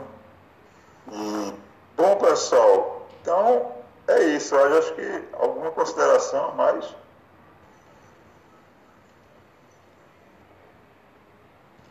Alguma pergunta? Alô, estão me ouvindo? Estamos. professor. Não, professor. Hã? Não, tá tudo. Tá tudo... Ô Carlos, Carlos está por aí, então eu queria combinar para vocês então a, então a dinâmica da próxima aula. Sim. A gente pode, se você quiser apresentar, Carlos, aí a, um novo cinema alemão, Ótimo. Você pode começar a apresentar, porque a gente viu o, o livro todo, acho que só faltou dois capítulos, se não me engano. Sim, sim, sim. E, e depois, viu, pessoal, assim, eu acho que a gente já pode partir já para a questão da, da orientação dos, dos trabalhos, sabe? Na próxima aula. Porque é, a gente já fixou esse prazo para 15 de agosto, eu acho que já, já, é, o tempo, já é tempo de vocês começarem, né? A pensarem, a trabalharem no trabalhos finais disciplina, Sim, certo? sim, com certeza. Então, eu acho que essa semana vocês poderiam ir pensando e, e idealizando né, a, qual, qual, qual é o trabalho que vocês querem fazer. E seria interessante que seja associado ao projeto de vocês, mas não é obrigatório também. Se quiser fazer algo separado, pode também. E a gente pode discutir na, já na próxima, nas próximas duas aulas, a gente discutir né, os trabalhos, os próprios projetos também, se vocês quiserem discutir. E depois a gente vai, se faltar duas ou três aulas para compor, a gente deixa como justamente para vocês escreverem, certo? Perfeito. E Combinado, perfeito. os, os próximos dois encontros a gente tem ainda presenciais, né? Presenciais. Os Virtuais. próximos encontros são presenciais, hoje presencial é isso, né? Que não, deixa, que não deixa de ser presencial, né? A gente tá aqui. Não? Que não deixa de ser presencial, né? A gente tá aqui. Não, é presen- é, não tem mais presencial, não, pessoal. Acabou, acabou agora. Presen- a gente vai mudar, não existe mais virtual, não. Tudo presencial agora é isso. Entendeu? Qualquer. Bom, eu tô brincando. Então, é nos outros, os dois próximos encontros são presenciais, né?